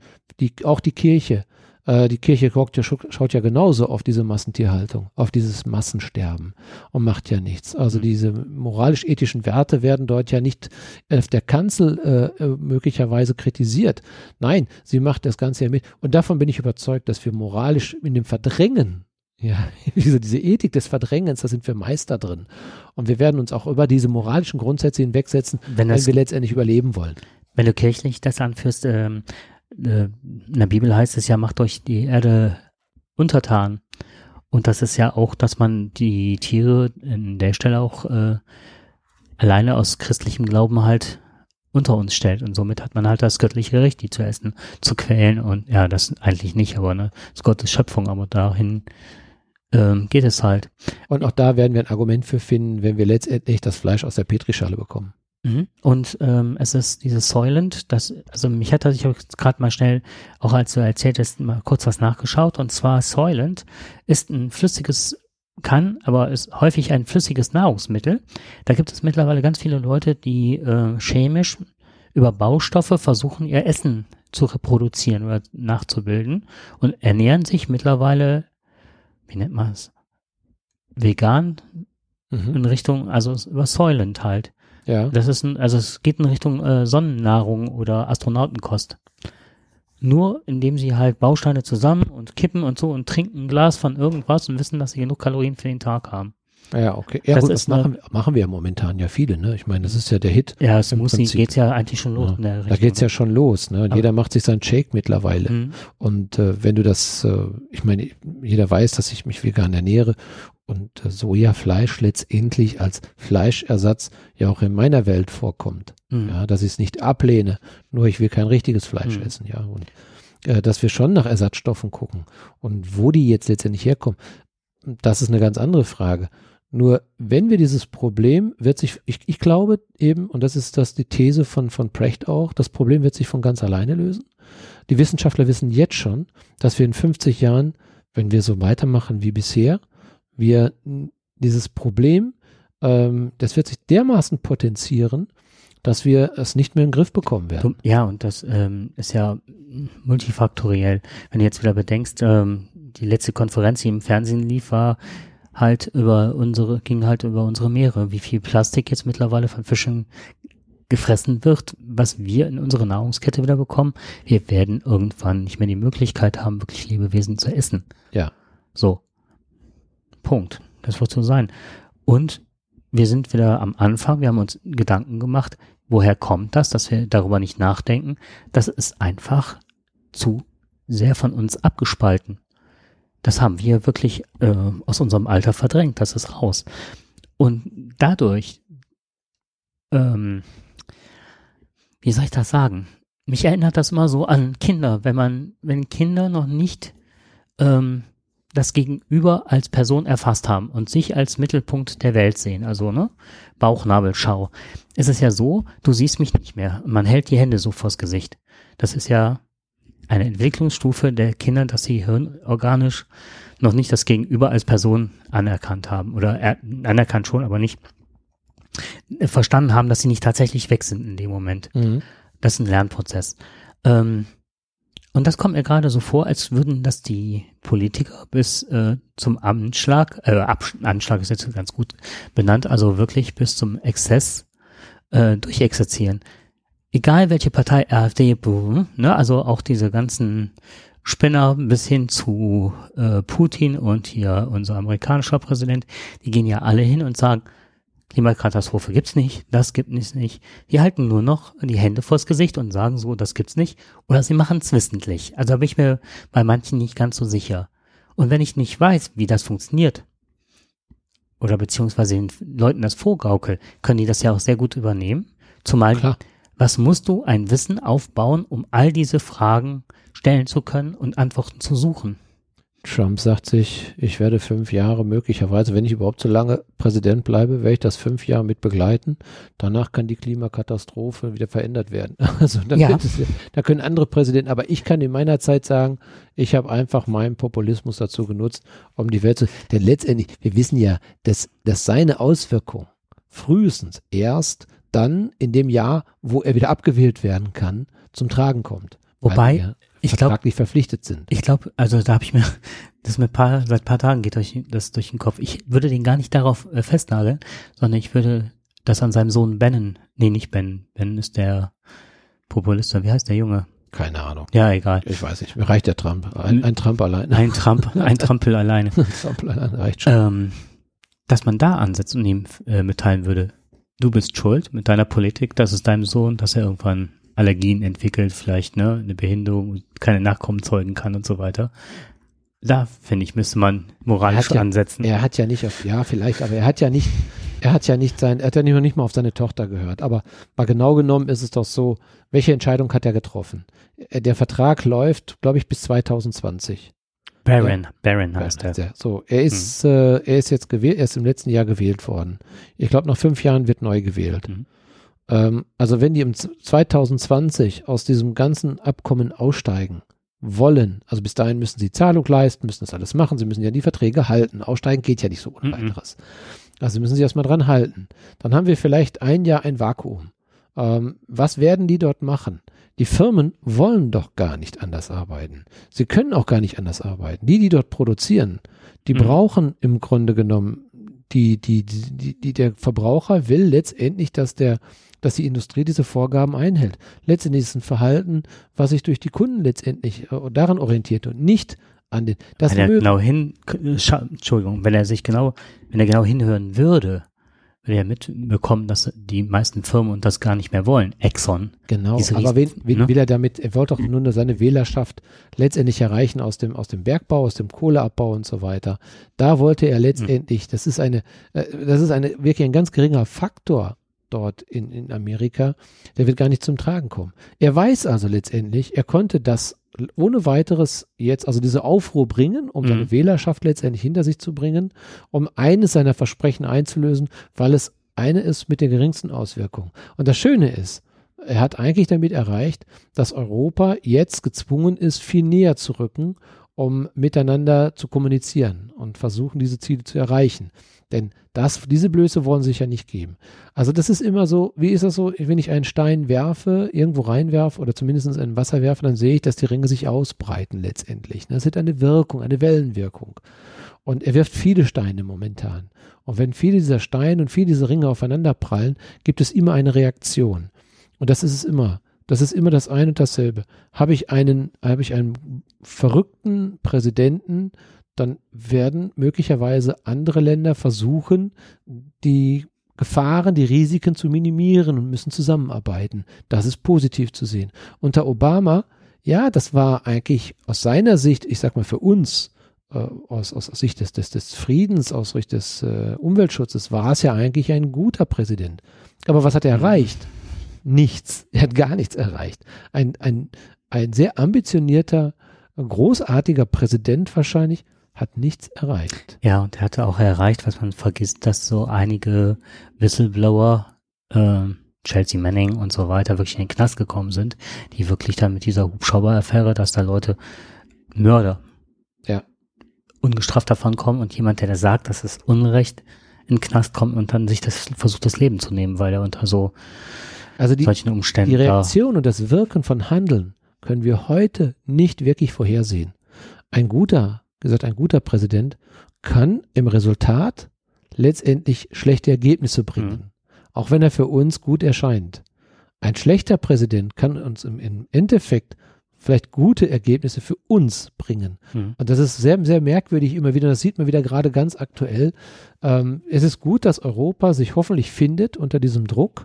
Auch der Brexit zeigt im Prinzip, dass wir in Europa gewillt sind und müssen auch zusammenarbeiten, weil wir merken den Druck, der aus China kommt, wir merken den Druck, der aus Pakistan, aus Indien kommt.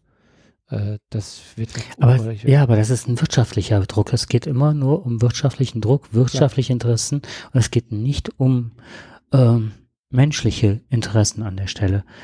Aber ich würde jetzt gerne ähm, das an Thema. An der Stelle jetzt mal beenden. Ja. Genau. Und jetzt kommst du. Jetzt ich habe mich lange genug aufgeregt. Ja, jetzt, aber jetzt geht's erst richtig zur Sache, was Aufregen angeht. Aber ich werde mal so einen kleinen, ja, Zwischenfunk machen, eine Neurofunk.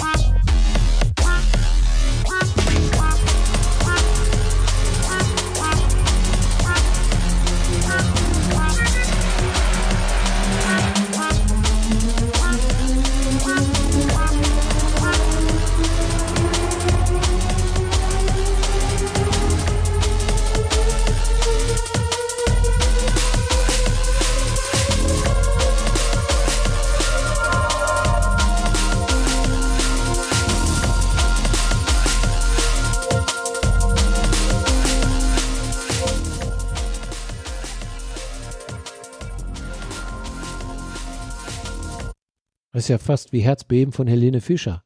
Oh, vielen Dank. Wer war denn der tolle Musiker? Ah, das ist toll, Komm. dass du sagst, das war ich. Das hast du selber gemacht? Das habe ich, ähm, ja, das mit so einer ähm, Musik-App, wo man Launchpad heißt das. Ich wusste gar nicht, dass du Musik produzierst. Ja, ich steige ins Produzentengeschäft ein. Nee, das ist eine App und dann kannst du halt ähm, selber die Sachen zusammenschneiden und machen und so. Das macht total viel Spaß. Ja, das sollte auch so ein bisschen dystopische ähm, Begleitmusik sein zu dem jetzigen Thema. Und ähm, zwar geht es um Folgendes. Ähm, ich mache mir echt Sorgen mittlerweile, was unsere politische Lage anbetracht, äh, anbelangt und auch ähm, der Umgang mit Medien, beziehungsweise wie versucht wird, darauf einzuwirken. Da gibt es zwei große Themen, die mich gerade beschäftigen, beziehungsweise drei. Und zwar eine Sache, da kann ich allerdings noch nicht allzu viel zu sagen. Das ist, egal welche Firma du hast, die gehen alle in den Bereich KI, also künstliche Intelligenz. Ähm, es gibt, ich weiß jetzt gar nicht, wie das Go heißt das Spiel. Ähm, chinesisches Spiel, da wurden äh, Berechnungen eines Computers angestellt, die Intuition erfassen. Und der Computer hat mehrfach gegen einen der besten Spieler gewonnen. Mhm. Ähm, mittlerweile wird über den Nachbau von neuronalen Netzen oder Strukturen werden Bilder, wie wir die sehen, verbessert, wenn du zum Beispiel mit einer, Hand einer Handy-App ein Foto schießt.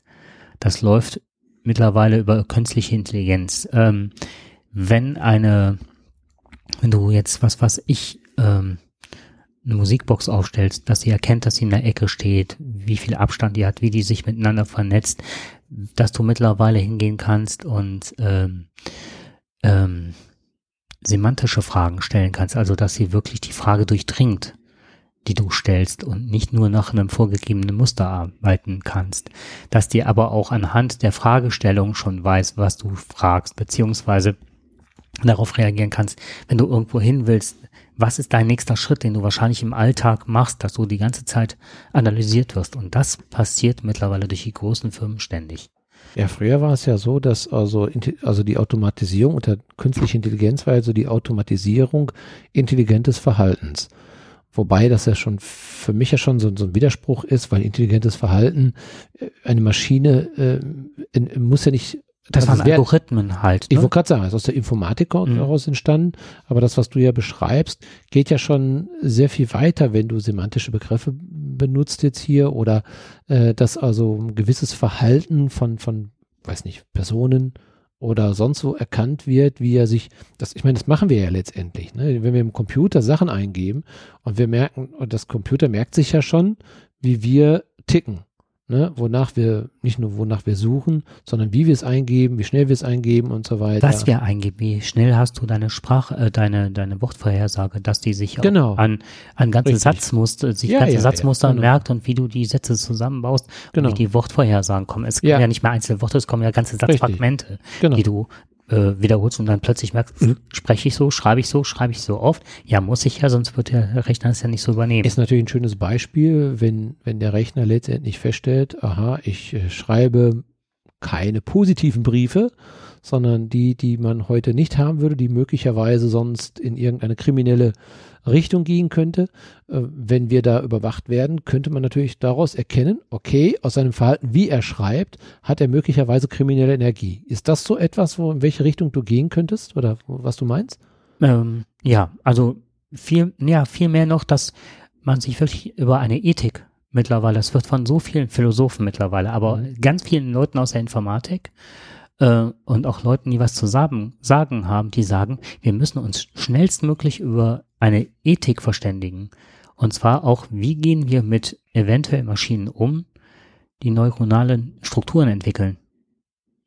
Ja, das ist aber schon, ähm, und das schon, ist, schon eine Hausnummer letztendlich, neurola, neurola, neuronale Strukturen, das haben wir es aber, ne? Ja. Richtig. Das Ein Versprecher muss immer mit rein, ne? Genau. Da hatte ich ja schon eben, das ist, ja. ja. Und ähm, das ist so ein ganz großes Thema, da kann ich aber noch nicht so viel zu sagen, aber es ist immer und immer wieder, höre ich das in Podcasts und von Informatikern, die sagen, das ist das große Thema. Und es geht jetzt nicht, dass wir sagen 2050, 2060, sondern was ist 2025 oder was ist 2022, wo wir es eben schon hatten. Ja, das sind ja schon philosophische Fragen, die du hier stellst. Genau, und das ist, wir sind, lass uns das Thema Atomenergie nehmen was immer gesagt worden ist, oh, das bringt uns weiter, wir haben die, äh, haben eine Energiepolitik und die, äh, das Energieproblem gelöst. Wir wissen aber nicht, wohin damit. Oder wir haben Atomwaffen. Wie gehen wir mit Atomwaffen um? Das beherrschen wir nicht. Wir haben nur Schiss, dass uns der andere als erster eins auf die Mütze haut.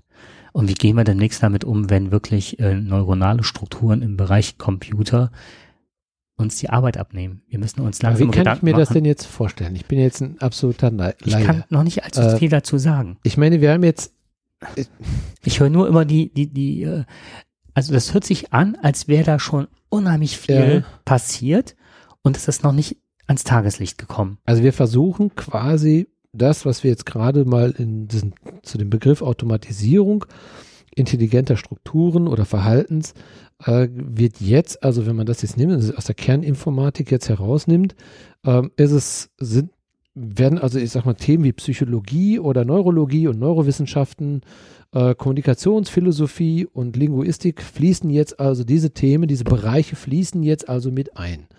Mhm. Wo kann das jetzt hinführen? Können wir sagen, ähm, wir schaffen einen künstlichen Menschen, der in der Lage ist, sich so zu verhalten, wie wir beide es gerade sind. Es müsste nicht, wenn ja. er in dieser neuronalen Biochemie, wenn ich das jetzt ja. mal einfach sage, ähm, also er, er kann wirklich Biomasse mit irgendwelchen verdrahteten Computer letztendlich zu einem Verhalten führen. Ist das so möglich?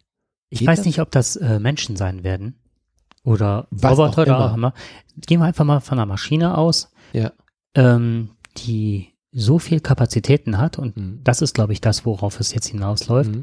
dass man das geistige ähm, Durchdringen, die neuronalen Strukturen, wirklich über Schaltkreise und so weiter nachbilden kann und dass die über Lernprozesse diese Systeme uns irgendwann überlegen sein werden und uns ähm, versklaven könnten. Also es geht auch darum, ab wann können wir, ab wann dürfen wir diese Maschinen noch ausschalten? Sind es dann noch Maschinen im herkömmlichen Sinne? Es gibt ja viele Science-Fiction-Filme, die ja auch, äh, die ja sehr kritisch mit diesem Thema umgehen.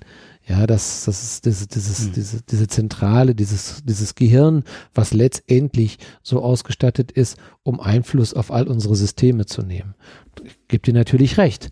Das fahrbar, also diese spielen wir Gott letztendlich oder verändern wir mhm. unser, äh, geben wir vielleicht einen Teil unseres unseres Persön des Menschen ab? Ne? Genau. Spätestens dann, wenn sich Autos mittlerweile Leute Gedanken darum machen, wenn selbstfahrende, selbstentscheidende Autos überlegen, bei einem technischen Effekt fahren sie jetzt in eine Kindergruppe rein oder und du kommst um oder fährt das Auto in die Kindergruppe an und du bist am Steuer und überlebst. Ja, das sind ja immer die großen philosophischen Fragen. Ne? Richtig, ne? Wen Aber opfere ich? Äh, das ist jetzt auch noch bereit. Mhm. Äh, würde ich mein Kind opfern für eine Gruppe von 30 Schülern oder sowas, ne? Ja. Äh, einer gegen 30. Das, das ist einfach. Äh, Nur einfach mal. Wir sind ja mittlerweile der ähm, der Podcast mit der Glaskugel, was wir mittlerweile an Themen schon hatten, die über Jahre mhm. vorher gelaufen sind, möchte ich das einfach mal einwerfen, ohne noch großartig Stellung dazu zu nehmen. Das Einzige, was immer ist, ist, mir fällt es einfach in letzter Zeit total häufig auf, dass darüber gesprochen wird, dass wir uns schnellstmöglich darüber Gedanken machen sollen. Mhm. Und wenn das immer wieder so in die Öffentlichkeit getragen wird, Elon Musk, hier der Typ von Tesla und SpaceX, der jetzt dieses Hyperloop da erfunden hat. Ja, die haben natürlich Zugang zu ganz anderen Möglichkeiten, technische Möglichkeiten. Die wissen also wesentlich mehr, was, was machbar ist und was nicht machbar ist. Du wirst von morgens bis abends wirst du analysiert in deinem Verhalten und Vorhersagen.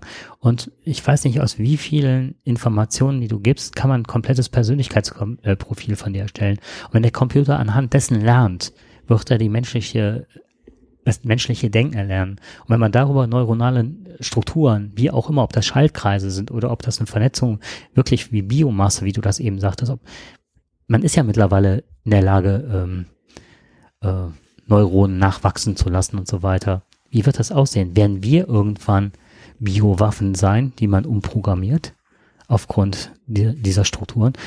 Nochmal, das ist so eins, was ich in letzter Zeit super oft höre, was sich wie Science Fiction anhört, aber wenn man weiß, was alles möglich ist. Also hat die Merkel nicht jetzt gesagt, dass äh, spätestens irgendwie 2030 oder so, dass man dann überlegen sollte, ob man den Menschen das Autofahren verbieten sollte, weil der eine zu große Gefahr darstellt? Also wir sind, wir gehen ganz schwer in diese Richtung. So, aber das, was ich eigentlich sagen möchte, sind zwei Themen, die mich wirklich in Rage gebracht haben. Es werden immer und immer wieder mehr Forderungen gestellt. Auch jetzt war es, glaube ich, vom Innenminister, heißt der Hermann aus Bayern, der jetzt gesagt hat mit der Schleierfahndung, dass der könnte nicht verstehen, dass das in anderen Ländern, also Bundesländern nicht so ist. Mhm. Ähm, und so weiter und so fort. Und es geht immer wieder darum, wir müssen überwachen, wir müssen überwachen, wir müssen überwachen. Ähm, die von der Leyen hat das damals gesagt, indem sie gesagt hat, es ist Kinderpornografie. Wir müssen über die Stoppschilder haben und ne und ähm, immer wieder wird gesagt, wir müssen mehr überwachen und äh, die innere Sicherheit äh, ist gefährdet und so weiter. Wenn man bedenkt, dass jeder Gefährder bisher bekannt war, dass in England, soweit ich weiß, die Gefährder sogar äh, Fußfesseln hatten. Die waren überwacht bis zum Anschlag und es gibt keinen Ort auf der Welt, der, glaube ich, so überwacht ist wie London. Und trotzdem ist sowas möglich und auch in der Bundesrepublik, der äh, Amri, den hatten sie auf dem Schirm und trotzdem, obwohl Überwachung stattgefunden hat, konnte man den nicht stoppen. Mhm. Mehr Überwachung bringt an der Stelle nichts.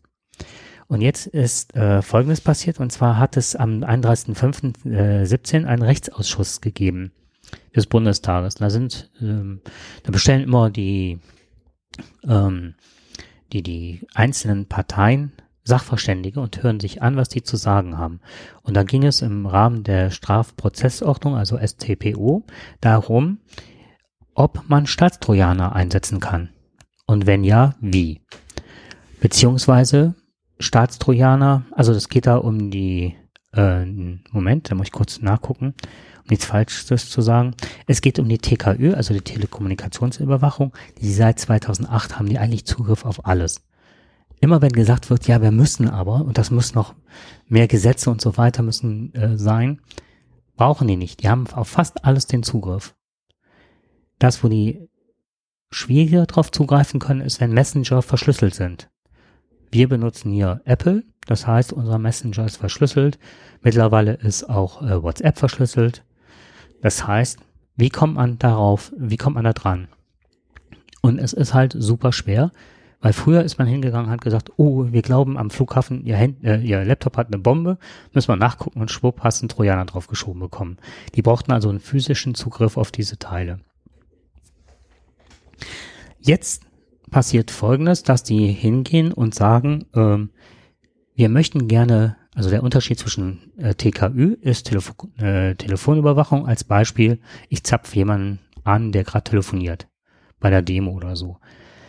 Der Unterschied zur Quellen-TKÜ ist, du musst also immer auf das Gerät selber kommen und bevor die Nachricht verschlüsselt wird, muss ich einen Zugriff darauf haben, um zu wissen, was da geschrieben wird. Und alle haben immer so das Gefühl, es geht in erster Linie um Kernkraftwerke, Atomangriffe, ähm, ja, und in erster Linie um Terrorismus. Womit wird das begründet? Mach Fernseher an, was sagte der Messier? Terrorismus. Was nicht bekannt ist, es läuft ohne Ende und all diese Quellen-TKÜ, die läuft, läuft auf Alltagskriminalität hinaus. Es ist der kleine Dealer an der Ecke, der überwacht wird. Und dann denke ich mir immer, Lass einen Erdogan, lass einen Putin, lass, wie schnell, wir haben immer uns sicher gefühlt. Lass irgendjemand Falsches an die Macht kommen und diese Sachen sind im Umlauf. Dann hast du wirklich ein Problem mittlerweile. Und wenn man dich ausschalten will, hast du Kinderpornografie auf deinem Rechner, ehe du bis drei zählen kannst. Ich traue das unserem Staat jetzt noch nicht zu. Aber um jemanden mundtot zu machen oder, ne, ist das natürlich eine sehr gute Sache. Und da traue ich den Politikern nicht an der Stelle. Da habe ich wirklich Schiss vor. Ja, du hast ja recht, wäre den Anfängen. Ähm, also das, das Schlimme an der Schleierfahndung ist ja erstmal, wie du schon richtigerweise gesagt hast, äh, kommt es ja von dem bayerischen Innenminister Hermann, der ja, Hermann. solche Vorschläge kommen ja immer irgendwo aus Bayern. Dafür sind die ja bekannt. Und ähm, ich meine, das, das, das Verwerfliche ist ja im Prinzip, dass hier eine verdachtsunabhängige Personenkontrolle genau durchgeführt werden kann. Also jeder, der möglicherweise irgendwie abends mal angehalten wird ähm, von der Polizei, der ein Bart trägt, einen Zopf hinten dran und möglicherweise noch ein Joint eventuell vielleicht noch in der Mittelkonsole hat, äh, der könnte dann in diese Schleierkontrolle dann oder Schleierfahndung damit reinkommen. Äh, das erinnert mich immer so ein bisschen an die verlorene Ehre der Katharina Blum. Wir wissen aus der Zeit, ja. dass äh, viele dort verdächtigt worden sind. Und wozu hat das geführt? Es hat genau zu dieser, ja, ich sag mal, möglicherweise zu der Intensivierung von Terrorismus geführt. Äh, dass, dass Menschen ausgehorcht worden sind, dass äh, falsche Behauptungen aufgestellt worden sind. Also Fake News sind keine Erfindung der Neuzeit. Fake News wurden schon früher von der Bildzeitung gerne rausgegeben, um möglicherweise auch Auflagen zu steigern. Mhm. Revidieren kann man ja immer noch hinterher, dann in der kleinen Zeile auf der letzten Seite. Aber was wurden da an Unwahrheiten oder was wird jeden Tag an Unwahrheiten letztendlich behauptet? Und wie schnell kann man dann, wie du schon richtigerweise sagst, wenn eine Regierung sich plötzlich ähm, ja, in den Vordergrund stellt, wie zum Beispiel möglicherweise die AfD, wo wir sagen können, okay, die haben ein großes Interesse daran, eventuelle andere äh, Gesinnungen schnell äh, ja von der Bildfläche verschwinden zu lassen. Wobei man muss natürlich vorsichtig sein mit solchen Aussagen. Es muss nicht die AfD sein, es kann irgendeine andere Partei sein. Ähm, das sieht man jetzt bei Trump. Äh, der, keiner hat es für möglich gehalten, dass Trump möglicherweise ein Präsident wird und jetzt ist er Präsident. Nur hat er nicht damit gerechnet, dass er äh, nicht wie Putin oder wie Erdogan sehr intelligent hier den ganzen Machtapparat verändern kann. Er hat es gehofft, aber das kannst du in Amerika so schnell nicht machen. Und das, das ist äh, Checks and Balances. Das ist nämlich genau das System, ja. dass man so lange schaut und guckt, äh, macht er es richtig, kann man dem auf die Finger hauen und so weiter. Aber wenn die ganzen Sachen eingeführt sind, äh, kannst du dich viel, viel schneller dessen bedienen. Ja. Und, und was ich ähm, noch absolut heftig finde, ist halt, ähm, wie kommst du auf die, auf den Rechner? Wie kommst du auf das Handy? Das geht ja nur über Sicherheitslücken. Also ein Trojaner heißt ja, du hast äh, eine Sicherheitslücke und gehst dann auf das Gerät desjenigen. Du hast genau. ja keinen physischen Zugriff mehr. Richtig. Und diese äh, Lücken werden von den, ähm, von den Staaten für viel Geld bei den falschen Leuten gekauft. Das ist halt ein ziemlich, äh, äh, wie heißt das im Fachjargon mittlerweile, äh, going dark, glaube ich. Ne? Also du musst dich wirklich auf die dunkle Seite der Macht begeben. Und jetzt passiert Folgendes. Jetzt ist der, es war FBI, CIA, CIA, glaube ich, war es, ne? Dem jetzt diese ganzen Sachen abhandengekommen ist, weil jemand das geleakt hat. Und da sind ja auch so Sachen bei, wie, die vermuten ja jetzt diesen Stromausfall, ich weiß nicht, wo das war, dass das auch wieder so ein Teil war, was denen abhandengekommen ist. Ja, wir haben es ja jetzt ja gerade in England, wo die Krankenhäuser alle stillgelegt worden sind. WannaCry. Ja. Genau. Genau. Der ist halt auch aus diesem Bündel rausgerutscht. Und das sind ja immer Sicherheitslücken. Ein Programmierer hat schlecht programmiert an der Stelle, irgendjemand fällt dann auf. Und du kannst über dieses, über diesen, äh, über diese offene Stelle kannst du Schadcode einfließen äh, lassen. Und WannaCry war das ja. Das heißt, Krankenhäuser haben teilweise ja noch mit den Systemen, die ausgeliefert worden sind, Windows 95, äh, 97 oder 98, keine Ahnung, was es, 98 war es, 95, 98, ähm, die werden ja nicht mehr abgedatet. Die stehen irgendwo, hängen vielleicht nur noch am Netz und kriegen aber kein Update mehr, weil Windows sagt, hm, wir haben ja ein Update rausgegeben, aber nicht mehr für die alten Systeme, die sollen sich Neues anschaffen. Aber teilweise packen die Systeme das ja gar nicht mehr. Aber die Krankenhäuser haben ja meistens kein Geld mehr. Ne? Also jetzt gerade auch in England sehen wir ja, dass sie ja gerade im Bereich halt äh, der Kliniken äh, das gar nicht mehr updaten können, das Ganze. Also sind die Leute darauf angewiesen und plötzlich sind Krankenhäuser stillgelegt. Und das ist das, wo ich mich massiv drüber aufrege. Es ist eine Schweinerei, diese Lücken anzukaufen, zu wissen, die zu horten und der Menschheit nicht mitzuteilen, also was heißt der Menschheit, sondern den Firmen, Windows, Apple und Konsorten zu sagen, da ist eine Lücke, schließ die. Dann ist das Thema vom Tisch.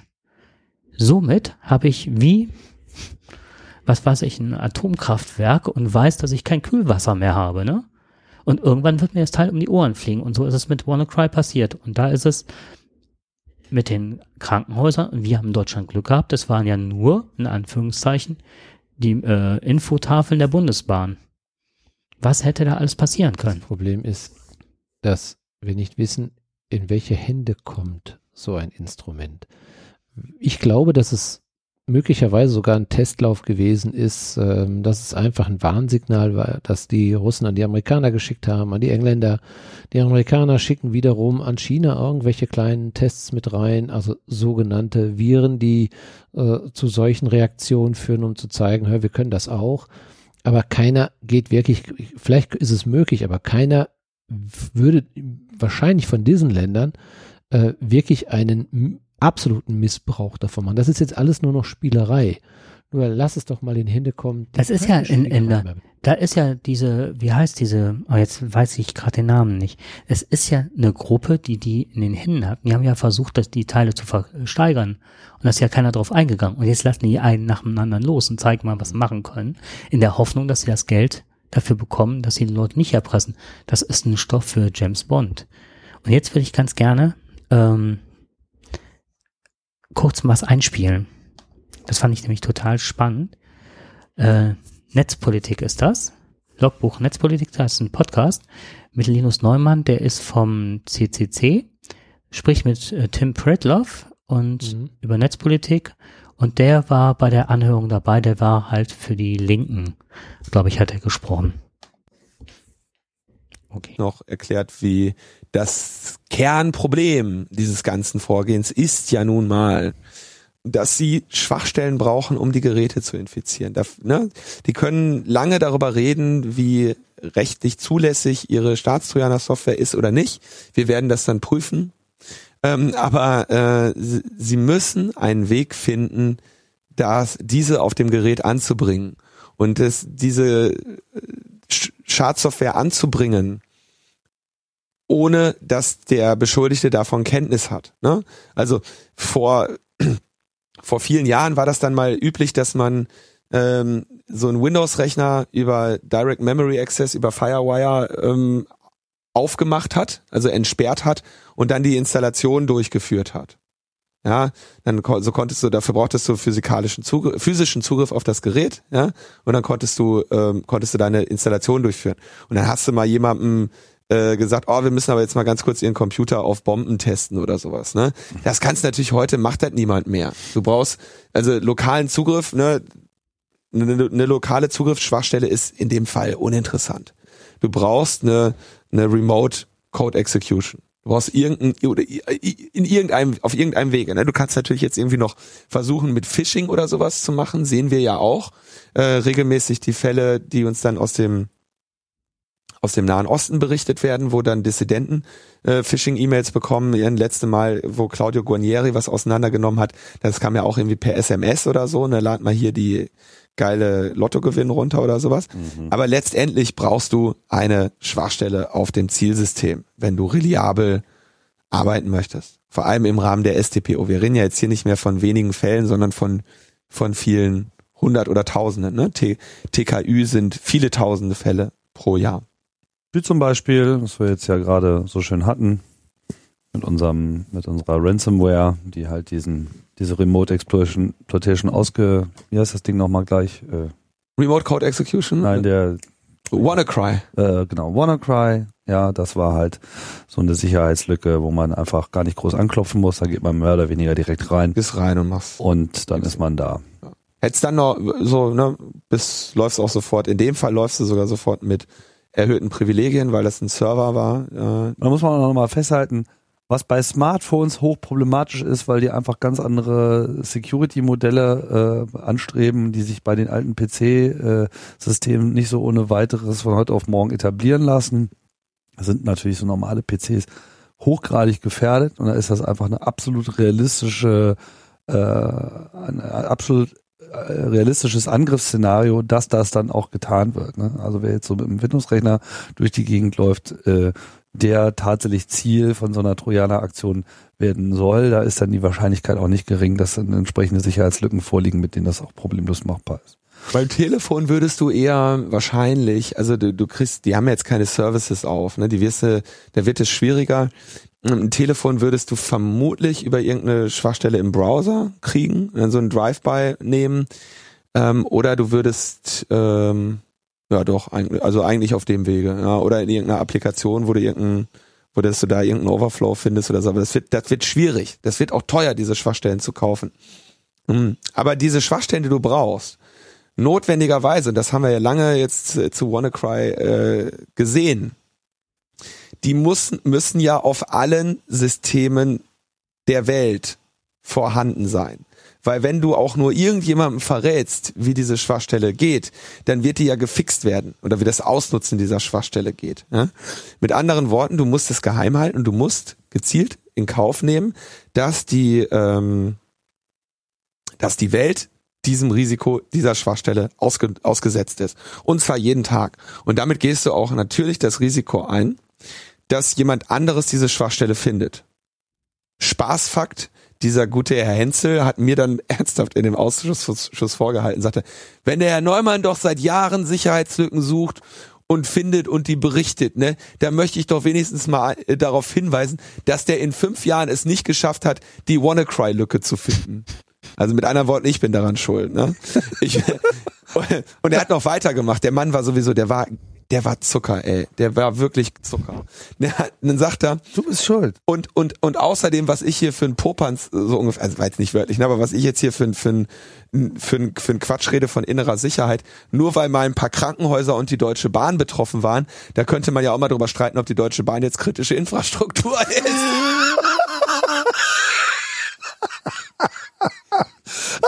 Kein Scheiß. Oh Gott. Kritische Infrastruktur. Das ist ein Bundestagsausschuss. Ob unsere Krankenhäuser und die Bundesbahn kritische Infrastruktur ist, wo tagtäglich, ich weiß nicht, wie viele Menschen im Krankenhaus, die auf Leben und Tod kämpfen.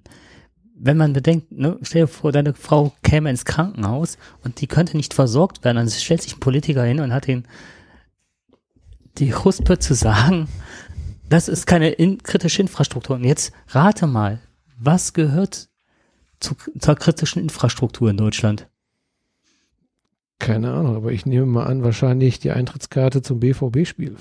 Banken und Versicherungen. ja, das ist klar. Das ist klar. Das ist richtig. Äh, kann ich nur unterschreiben. Ja, aber ne, da, da kann man doch mal sehen, da hoppelt der Hase.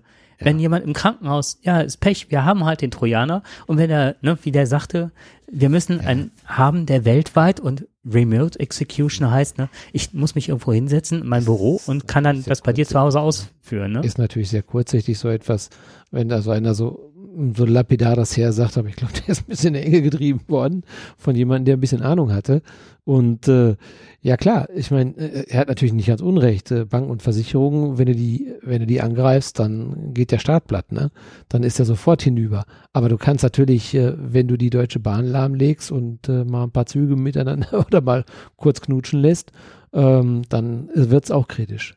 Ja. ja, also da kannst du die Infrastruktur kannst du ganz erheblich schwächen, wenn du alle Züge lahmlegst. Da möchte ich nicht wissen, was morgen auf den Straßen los ist.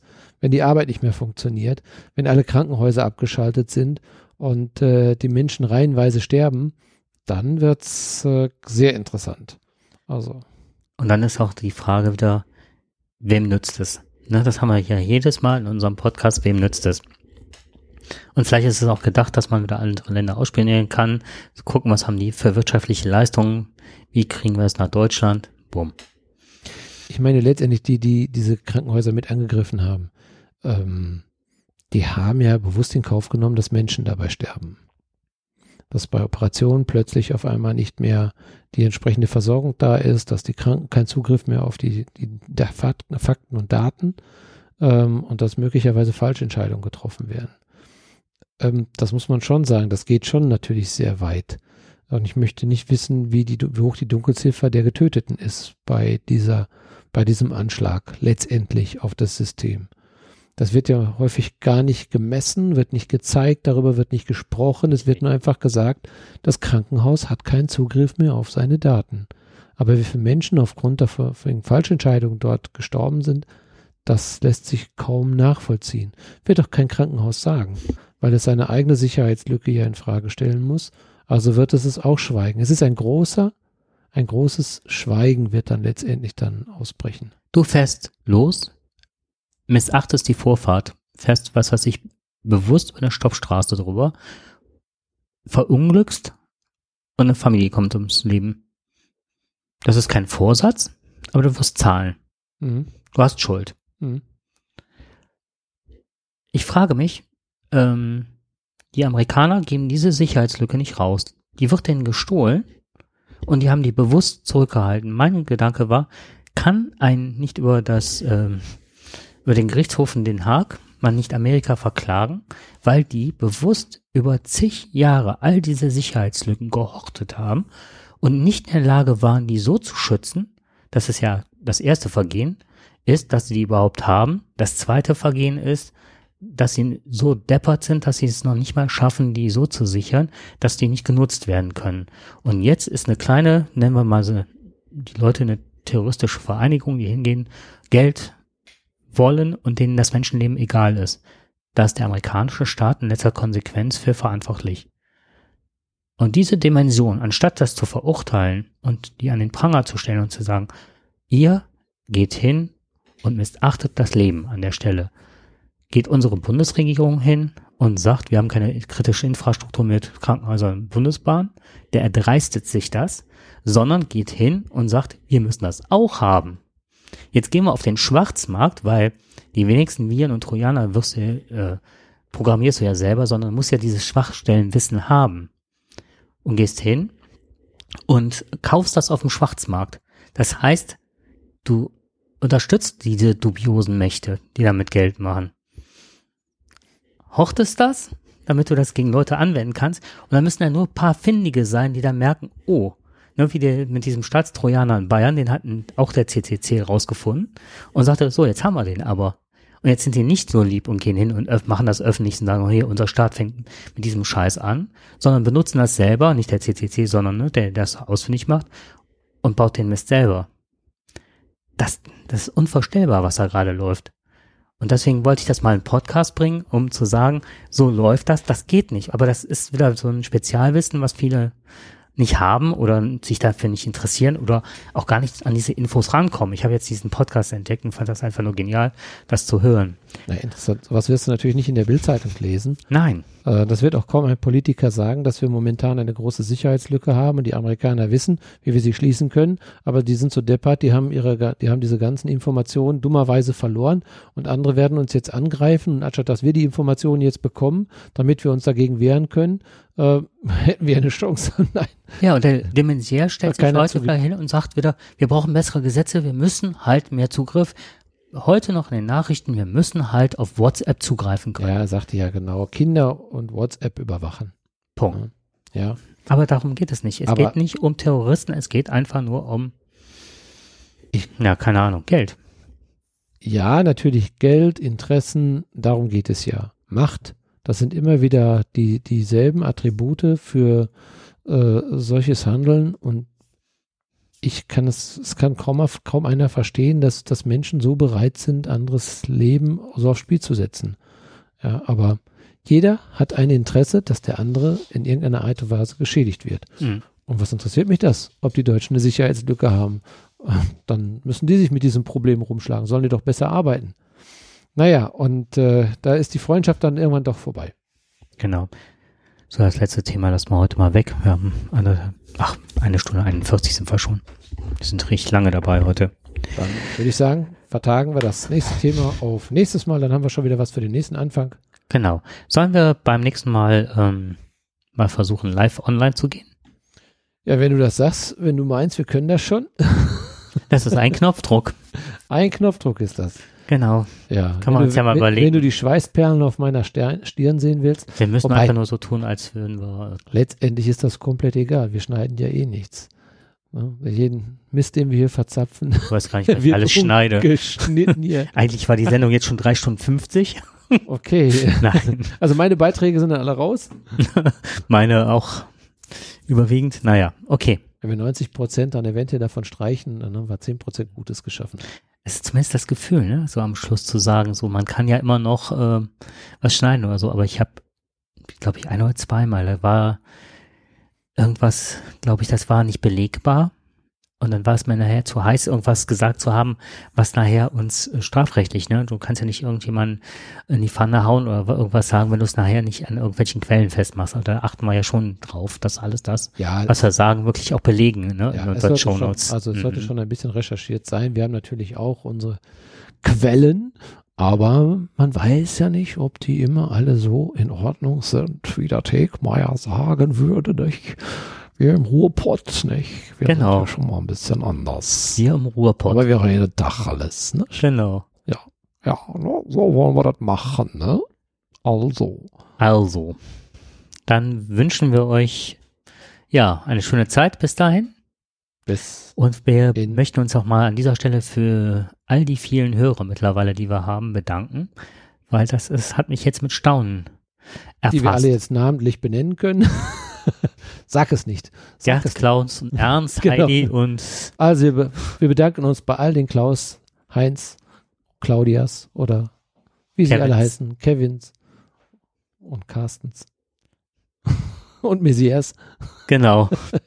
Die Politik hört auch mit. Und den Verfassungsschutz. Hannelore Kraft. Ja, die ist ja nicht mehr. Aber die hört zu. Meinst du? Bestimmt. Hm, Die Genau. Die hört uns auch. Gladbach-Fan, das hat mir echt leid getan. Naja, aber. Ja, okay. Gut. Okay. In Dann diesem Sinne. sagen wir bis Tschüss. bald. Ciao. Bis bald.